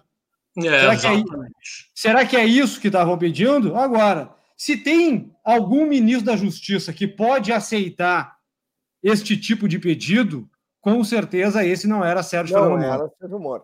Agora, vou dizer para você. Uma, o Diego botou uma situação esses dias que eu achei muito boa. Imagina no governo do Lula ou da Dilma, vem o ministro da Justiça pedindo demissão que o presidente mandou interferir na Polícia Federal. O que, que a gente ia fazer? Agora, como é Bolsonaro, pode. É... Agora, eu vou falar um negócio para vocês. Uh, eu assisti uma entrevista do Daltan Dallagnol para a CNN, com o Anderson Cooper, que é aquele âncora conhecido lá da CNN. E Sim. ele fez uma pergunta para o Daltan Dallagnol, que foi mais ou menos o seguinte: então, o senhor é o, é o Elliot Ness da, da, da, dessa, desse, desse processo aí no, no Brasil? E, e, o, e o Daltan Dallagnol respondeu: não, A missão do Elliot Ness e dos Intocáveis era muito mais simples. Ele tinha que pegar um gangster que tinha uma quadrilha em Chicago que contrabandeava uh, álcool, né? bebidas alcoólicas. Eu não. Eu e a equipe da Lava Jato, que seria então, no caso, os intocáveis, nós estamos investigando criminosos que estão em todas as instâncias do governo, estão no judiciário, estão no legislativo, estão no executivo, em tudo que é lugar. Então, é, é, é, é uma organização criminosa muitíssimo mais poderosa do que a organização criminosa do Al Capone. Aí, dito isso, eu pergunto para vocês: vocês acham que uma organização criminosa com essa sofisticação, com os bilhões de dólares que roubaram, se não chegaram no trilhão, com toda essa sofisticação e com essa grana, não saberiam escolher o assassino do Bolsonaro? Ele não é débil mental por acaso. Eles escolheram e compraram esse cara e, e pagaram os advogados, etc. Já sabendo. E já devem ter até dito pro cara: não, tu vai lá, tu, tu provavelmente tu vai ser preso, mas tu é maluco, então não vai acontecer nada. E os caras que contrataram ele pensavam que ele ia ser morto pela Polícia Federal. Quer dizer, dá aquele entreveiro todo. Atingiram o, o, o mortalmente, porque ele não morreu por milagre. O, o, o candidato a presidente, o, normal é que os seguranças matem o assassino. Então tá o cara morto nunca menos. O sujeito deu presença lá no Congresso, ninguém foi lá investigar a história. Eu Realmente acho, é um horror. isso não é o mais importante. O mais importante que a gente não vai saber, e aí o Sebastião pode explicar isso bem, é de onde é que surgiram advogados tão bons para ah, defender é uma tá. pessoa tão pobre? Talvez oh, o Sebastião possa, como professor aí, deixa, constitucional, deixa, nos dizer de onde é que veio essa deixa, bondade. Deixa eu colocar o seguinte, tá? Os advogados, pode ter uma conspiração contra o candidato? Pode, pode. A Polícia Federal investigou e não chegou nessa conclusão. Às vezes, e eu estou sendo bem sóbrio nisso que eu vou dizer para vocês aqui, às vezes as pessoas querem resultados né, e que a realidade não entrega. As pessoas querem verdades que a realidade não entrega. Então, se você, eu, eu já vi o Candiota acredita que houve uma conspiração para matar o Bolsonaro. Eu acredito. Perfeito, eu acho que majoritariamente uh, uh, as pessoas, enfim, não sei se majoritariamente, mas muita gente acredita nisso mas pode não ter sido, porque isto a Polícia Federal investigou e não foi comprovado.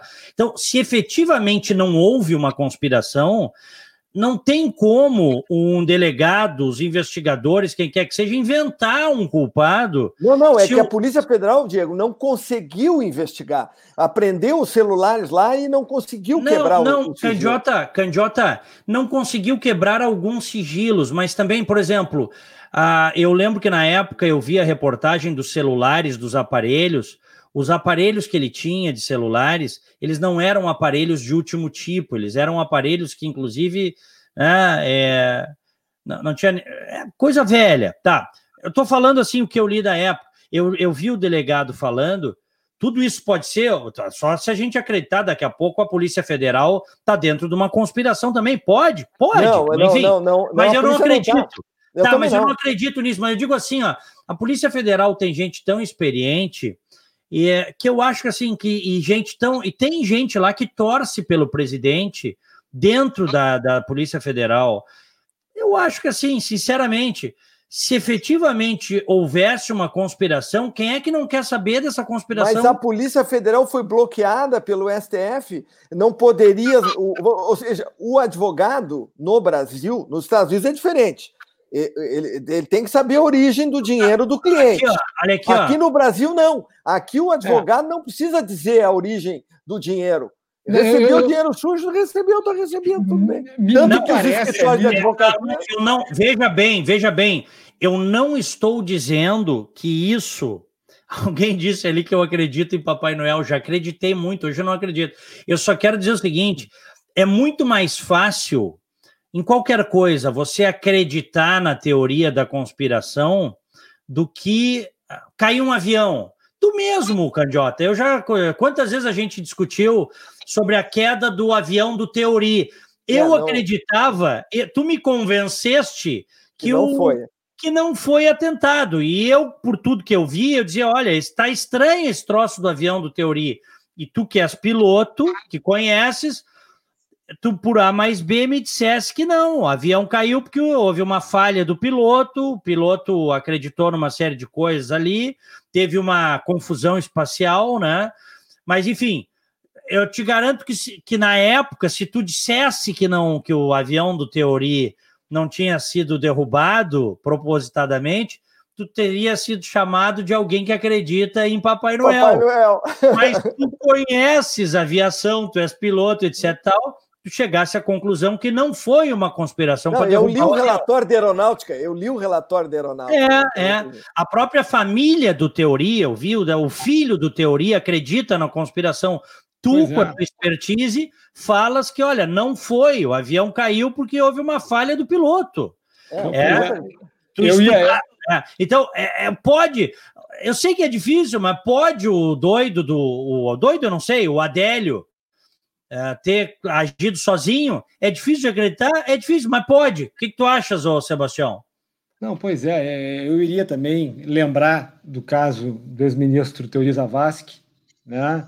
Que é isso aí, o Francisco, filho dele, é meu amigo, e até hoje acredita que existiu algum tipo aí de fato inexplicado até hoje, mas o fato é controvertido, inclusive dentro da família Zavascki. Né? É, eu sei disso. Uh, então. Uh... E é, e, ô, Sebastião, e é uma posição respeitável, tá? Claro, por favor. Claro, claro. Agora, vamos, vamos, vamos, vamos esclarecer aqui. Me parece que naquela ação no Supremo, uh, em que a ordem também foi parte, houve um pedido para preservação do sigilo da relação cliente-advogado. Exatamente. Esse foi, esse foi, esse foi o fundamento do. Esse, esse foi, o fundamento. Agora, tem uma outra questão aqui que nós podemos lembrar: que no processo criminal que ensejou a condenação uh, do Adélio lá uh, por patologia mental grave, uh, o sigilo telefônico dele pode ter sido, pode ter sido quebrado, pode ter sido analisado. Se houvesse uma, tro uma troca de telefone com algum mandante, no bojo daquele processo criminal, seria possível desvendar. Né? O que se tentou ali foi, através do surgimento de advogados de nomeada, que supostamente deveriam estar sendo pagos e não estariam ali gratuitamente em troca da notoriedade que o caso geraria, isso criou, tentou-se criar uma relação para fazer uma espécie de follow the money e assim tentar uh, encontrar eventual mandante. Mas se havia processo em que essa situação deveria ter sido averiguada com profundidade, era no próprio processo criminal que ensejou a condenação da Adélio. Aliás, esse negócio de não poder quebrar sigilo, me perdoa, estou diante de dois queridos amigos aí, advogados, o Sebastião e o Candiota. Tem um limite esse, esse negócio da, da relação do, do advogado com o cliente. Aqui, aqui nos Estados Unidos, é, vocês sabem que existe todo um respeito pela atividade, pelo direito de defesa tal, mas se há suspeita de que o advogado recebeu dinheiro de alguma de alguma parte, escusa tal, eles quebram o sigilo, cara, eles não é, querem é saber. É diferente. Aí é diferente, aqui é diferente. Coisa, agora, agora, agora eu vou dizer uma coisa para vocês, tá? É, muita gente diz assim: ah, mas quem pagou os advogados? Tem muito advogado que trabalha pro bono por causa. Tem muito advogado de esquerda que estava torcendo com. Também é uma tese, tá? Que Não, e a visibilidade, como o Sebastião falou. Claro. Tem advogados, tem advogados, a gente sabe, o, na, o direito é como o jornalismo, como a, a engenharia, como qualquer área, tem bons e maus profissionais tem caras uh, que estavam uh, torcendo pelo fim do Bolsonaro, essa é a verdade, e que trabalharam de graça por, por ideologia, por ter ódio do Bolsonaro. Pode ser, pode, é uma tese também. Eles não, eles não precisam necessariamente ter sido pagos por alguém para defender o Adélio, tá? Pode ter várias motivações. Alguém já postou aqui, é por isso que eu digo, alguém já botou aqui, a turma do Moro está envolvida na tentativa do Adélio. É isso, né? não, é, não, é, é, é, essas coisas que a gente. Eu é que tenho fantasia, vocês estão é, brincando. Claro, tu, o... tu, entra na conspiração, tudo cabe na conspiração. Não, mas se eu não estou enganado, se eu não estou enganado, vocês talvez se lembrem, Mas eu tenho a impressão que eu escutei o advogado milagroso esse dizer que não podia revelar quem é que tinha contratado ele. Bom, mas isso aí, isso aí, o Candiota, eu acho que é sagrado. Eu não tô. Mesmo aqui, o, ele não precisaria revelar. Aqui nos Estados Unidos, o que aconteceria, se eles têm dúvida que o dinheiro não foi legal, eles quebram o sigilo do cara para saber de onde veio o dinheiro. Ah, isso sim. E isso, aqui não isso, acontece. Aí não acontece no Brasil, porque esse é o, é o follow the money que o. Mas, mas, é, mas é importante também dizer aqui, Diego, que é também no Brasil, advogado não é e nem pode ser partícipe de crime. Uhum. Uma coisa é fazer a defesa do criminoso. Claro. Outra coisa é ser sujeito ativo de prática delitiva. Uhum. Tá? São, claro. se, são separações aqui que nós temos que fazer. Inclusive, a imunidade no que tange a, a, a prerrogativa argumentativa do advogado não é absoluta. Porque o bom e velho Rui Barbosa dizia: não é trocando ofensas que se resolvem problemas jurídicos. Uhum. Então, até no argumentar que o advogado pode ser mais ácido, mais ácido, mais provocativo, mais agudo, ele tem um limite. Uhum. Ele tem um limite, né? Mas isso aí tem que ficar bem claro para as pessoas que estão nos assistindo, até para que a classe que já é tão criticada não leve também não, peças claro. que são indevidas. Não, não, não, e é uma classe, por favor, é uma. Eu sou casado com uma advogada, então oh, eu sou casado com uma advogada que aliás muito competente, por sinal. Mas é o seguinte, como em qualquer área, tem os bons e os maus, sabemos disso. Tem os bons e os maus. Deixa eu dizer o seguinte, mas é uma, mas é uma classe que merece o respeito, né? Uma atividade profissional respeitável. Deixa eu muito só obrigado, viu, Diego? Muito obrigado. É, eu agradeço da minha parte. Não, por favor, por favor, não me compreendam mal. Olha aqui, ó, deixa, deixa eu dizer o seguinte, fazer uma pergunta para vocês. O Candiota já deixou claro que ele acredita numa conspiração e que o Adélio não agiu sozinho. Eu quero é uma opinião, tá? É um eu, feeling eu, dele. Eu acredito. Eu, é. nesse, nesse aspecto, eu concordo com o Bolsonaro. É, alguém, eu, alguém pagou. Alguém, é isso. Eu quero saber a opinião do Sebastião Ventura e do Jeff sobre isso. Vamos começar contigo, Sebastião. O que, que tu acha disso? É, eu acho que no campo das hipóteses nós podemos ir à Lua, né? Nós podemos ir à Lua, mas houve um processo e no bojo daquele processo criminal ali, se houvesse algum elemento material que conduzisse a esse tipo de conclusão, ele apareceria. E mais do que isso, a própria a, a assistência da acusação do presidente Bolsonaro teria acesso a isso. Né? Me chama a atenção que isso não apareceu, ou não ainda não veio. Ou tu não, não acreditas, então. Então tu não acreditas em conspiração. Não, é, vamos dizer assim, não me surpreenderia se tivesse algum tipo de mandante ali, não me surpreenderia. Mas isso hoje, hoje em dia, com o acesso que a gente tem à troca de informações, com os rastros que permanecem, isso se acessa. Em algum momento, se aparecer. Aí eu pergunto para vocês: quem marcou presença em nome do Adélio lá no Congresso Nacional? Na mesma é, hora do crime. É, aqui, ó, isso, isso é uma coisa daquelas coisas mal contadas, porque a, a polícia legislativa, eu me lembro que na época eu estava na rádio eu falei isso, tá? A polícia legislativa justifica que um funcionário seu botou o nome dele para pesquisar se ele havia uh, uh, frequentado estado no Congresso, e que é isso que consta, não é um nome de entrada, como quando tu vai num guichê de um lugar, tu dá tua identidade, o cara bota o nome e tal. Então, mas está mal contado isso. Eu não acredito. Eu queria que não ficasse só na investigação da polícia legislativa, se é que me entende. Mas, mas, mas Diego, vamos, vamos ser claro. Porque, vamos lá, se houve algum tipo de atentado à vida do presidente da República, atual presidente da República, eu, como cidadão, tenho o direito de saber a exatidão dos fatos. Eu tenho. E acho que o presidente poderia, ao invés de ficar no campo retórico, que protocole, então, uma ação no Supremo Tribunal Federal, ou que adote algum tipo de mecanismo jurídico que exponha esse fato à cidadania brasileira e o esclareça. Tá bom, mas então, mas então é o seguinte: o Candiota acredita numa conspiração. Ô, Sebastião, desce do muro, Sebastião. Sim ou não? Uh, eu acho que pode ter sido possível, pode ter tido um mandante, mas até mas agora não, não tem apareceu. problema. Não tem problema tu dizer não, não sei. Eu, porque é... se tu me pergunta, Eu não sei. Não, eu também não sei. É, mas, então, mas, é, é, ninguém assim, sabe, ninguém é, sabe. A minha resposta é, a seguinte: é possível ter tido um mandante? Sim, é Pronto. possível. Mas se tivesse, para mim, isso teria algum tipo de rastrear esses camaradas. É, eu acho, eu acho também que, que com toda a investigação que foi feita, presidente da República tal, a, a turma do, do, da Polícia Federal que defende o presidente, eu, ah, teria, Agora, né? Eu acho. Mas não, venham, só não me venham dizer que o mandante é Sérgio Moro. Não, não é, é, essas coisas que são. É brincadeira. O, é brincadeira. do Kennedy até hoje tem mil versões. É. Tá, o que todo mundo sabe que foi a CIA que mandou matar ele, já sumiram com os, os atiradores. Isso aí é história contada. Desce do muro aí, Jefferson. E aí, qual é a tua posição?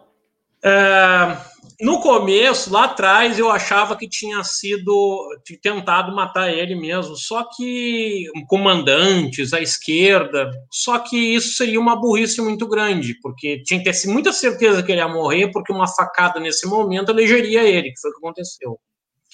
Eu acho, pelo que o Sebastião falou, que não tem conspiração nenhuma. Para mim, o cara era biruta mesmo e foi lá e, e viu a oportunidade e enfiou a faca no Bolsonaro. Até que se prove o contrário, eu não, eu não vejo assim muita possibilidade, porque fora seja um tarado de esquerda, um maluco de esquerda que foi o mandante, para a esquerda isso é um péssimo negócio. Eu tenho, eu tenho uma informação, tá, da PF, de que o Adélio, em algumas coisas assim, ele não fala lé com cré? É um troço. Mas o que não significa que um doido não possa ser manipulado também. Então, tem que deixar o leque aberto. Não, sim. Agora, também não adianta querer, se não teve um mandante, inventar um mandante. Então, é, é... Mas, mas olha aqui, ó, raciocina da seguinte maneira na hipótese de que exista um mandante, que eu, se eu tivesse que, evidente que não sabemos e tudo mais, mas nessa hipótese de haver um mandante, a probabilidade era que ele morresse. Se ele morresse, quem ganhar a eleição? O poste do Lula. Ele disse, né? Olha aqui, ó. Ele, ele disse num dos depoimentos, o Adélio disse, isso eu lembro bem, tá?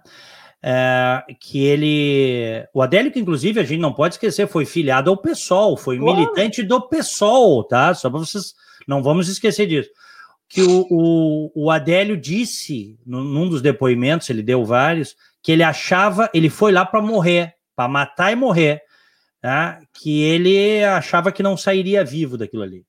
Uh, o cara que fez o primeiro atentado que o Reagan teve, acho que foi o único, né? Que o Reagan tomou um monte de tiro de uma arma bem rudimentar, assim, um revólver é. muito barato que se vendia nos Estados Unidos na época, foi identificado como parte de um programa chamado MKL Ultra, que foi desenvolvido nos Estados Unidos e aqui em Montreal, que visava manipular a mente de uma pessoa para ela cometer um crime num determinado momento. Esse, o, eu pesquisei isso, o trabalho realmente existiu aqui na Universidade de McGill. Agora, se eles colocaram na prática, não sei. Mas ao que tudo indica, dá para te manipular a mente do maluco para ele fazer esse tipo de coisa. E aí depois mas, pega ele, tu não consegue. Mas, mas se tu manipula a mente de gente sã, não vai conseguir manipular de um maluco. é. A manipulação mental, é, existem técnicas para isso. Ah, eu para manipular a ponto de tu cometer um crime, né? Mas, mas Olha, o Jefferson. É, eu, não, é, o, o, Jefferson está tocando num ponto importante, mas não, é o, o seguinte. O Jefferson me deu mais um fundamento para mim a teoria é, da conspiração. É. Não posso. É, é opinião e crítica, né? É, é opinião e crítica. É isso aí. Meus queridos, olha aqui, ó. Hoje nós ficamos mais, nós já estamos a 2 horas e 37 minutos no ar. Nas duas plataformas tem nesse momento 2.090 internautas.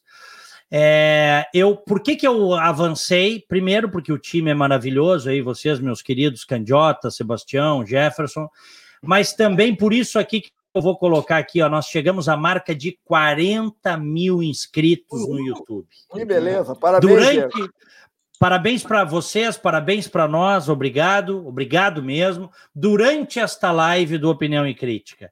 Então eu decidi avançar, o pessoal gostou demais, não é por acaso. Duas horas e quarenta quase, nós estamos no ar, e nós temos mais de dois mil conectados. Então, um momento importante, nós estamos fazendo aqui, uh, opinando, fazendo jornalismo, de uma forma aberta, franca. Obrigado a todos, obrigado a você que está conosco. Se você está assistindo aí uh, e ainda não deixou o like, deixa o like. É importante você marcar o like aí, a curtida, tá? Se não gostou também já sabe o que fazer, tá? Mas, enfim, é. Dislike. Não gostou, não faz nada. Deixa eu é. Mas muito obrigado. Batemos hoje 40 mil inscritos. Eu lembro, e eu já repeti isso várias vezes. Um amigo meu que manja tudo de redes disse assim: Diego, isso na época da eleição ainda, para tu crescer no canal, cria umas tretas aí com outros youtubers famosos bate em pessoas aí, em políticos, pega no pé de alguns, faz os caras te responderem, tu vai ver que o teu canal cresce rapidinho, tu vai a 100, 200, 300 mil. Não vou fazer isso, gente, não vou. O meu compromisso aqui é a gente fazer programas de qualidade, tá? Qualidade, que é o que nós estamos fazendo aqui. Esse é o meu compromisso. Uma live com o Sérgio Moro. E isso ia te dar, ia te dar inscritos. Ah, o Sérgio Moro ia bater um recorde aí. Gostaria muito, né? Gostaria muito que o juiz Sérgio Moro, que foi o responsável pelo, eu digo isso para quem quiser ouvir, foi o responsável por nós não sermos governados pelo Lula hoje, porque o Lula seria o presidente hoje. Se o Moro não tivesse dentro da lei, com base nos inquéritos todos, tivesse julgado e tirado o Lula e botado o Lula na cadeia. Tá? Então, isso aí é, eu, eu digo, falei hoje na rádio, vou repetir quantas vezes for necessário e possível, tá? O Lula seria o presidente hoje se não houvesse Lava Jato e um Moro pela frente. E vou dizer, mesmo os juízes que vieram, que surgiram depois, a exemplo do Moro na Lava Jato, não teriam, eu, eu jogo com vocês, meus queridos, não teriam tido a força moral de enfrentar a organização criminosa e botar o Lula na cadeia como, como o Moro teve. Tá? Eu tenho essa convicção. Concordo contigo e, e, e vou mais longe. Vocês imaginem o, com o Lula e sua organização criminosa comandando e o coronavírus destruindo com o que sobrou nós vimos pedir socorro para quem? Para Cuba e Venezuela. Hoje nós ainda temos a possibilidade de pedir socorro para os Estados Unidos, porque há essa aproximação entre o Bolsonaro e o Trump. Ah, se o Trump perder a eleição, já não sei. Mas existe uma possibilidade. Agora, de Cuba, de Venezuela e Coreia do Norte não sairia nada, a não ser coronavírus. Uhum. alguém está alguém tá dizendo aqui, ó, peraí, deixa eu ver, estão entrando muitas mensagens aqui. É... É, bom, mas alguém colocou, ah, alguém colocou aqui o seguinte para eu botar pegadinhas no canal que eu vou a um milhão de inscritos. Meus queridos, Cláudio Candiota, Sebastião Ventura, Jefferson da Silveira, obrigado, viu? Obrigado. Eu que agradeço. Obrigado aos amigos aí. Foi uma aula dos novos é, colegas. Sebastião aí sempre traz umas informações interessantes, novas, umas novidades, para nós é. que não somos desse mundo jurídico. E tu não, trouxeste mais uma, um fundamento para a minha teoria conspiratória. É, depois eu te mando aí uma informação do MKL outro para te saber. Legal, e além, da, além ah. da convivência aqui com o Candiota e com o Jefferson, aqui é felicidade da minha parte aqui estar tá contigo nesse dia histórico dos 40 mil é, seguidores no YouTube. É sempre um prazer colaborar contigo com a opinião pública brasileira. Muito obrigado, muito obrigado. E vocês têm, vocês além de queridos amigos, é, vocês são grandes profissionais, cada qual na sua área. Vocês, eu não tenho dúvida, vocês contribuem aqui é, com essa, enfim, com esse canal, com os espaços que eu estou, levando reflexão às pessoas, né? Porque o grande lance é levar reflexão às pessoas né? E que cada um julgue de acordo como quer. Eu sempre digo, quando eu dou opiniões mais fortes, eu não quero convencer ninguém, né? Até porque tem muita gente de cabeça feita, mas pensa, reflete, é ou não é? Essa coisa maravilhosa que são os espaços que a gente tem aí, os espaços que eu estou hoje no rádio. Eu, eu, eu felizmente eu posso dizer para vocês, eu lancei muita gente no rádio, muita gente no, uh, que não era convidada para programa nenhum, dezenas de pessoas na área da economia, do direito, do próprio jornalismo, da ciência política. Eu comecei a levar nos meus espaços, hoje estão dando aí entrevistas a nível nacional. Eu fico feliz por isso. Acho que esse também é o meu papel como jornalista. Agora, o compromisso é trazer pessoas que agreguem, vocês estão nesse rol aí, viu? Obrigado, amigos. Obrigado. Obrigado. Valeu. Bom, deixa eu a, ah, agradecer a todos. Obrigado a todos vocês que estão conosco aí, pelo prestígio, obrigado pela audiência. Lembrando que, em seguida, o áudio deste programa vai estar como podcast no Spotify. Acha lá e me segue no Spotify, Diego Casagrande, tá bom? Grande abraço a todos, fiquem com Deus. Tchau. Tchau. Tchau. Valeu.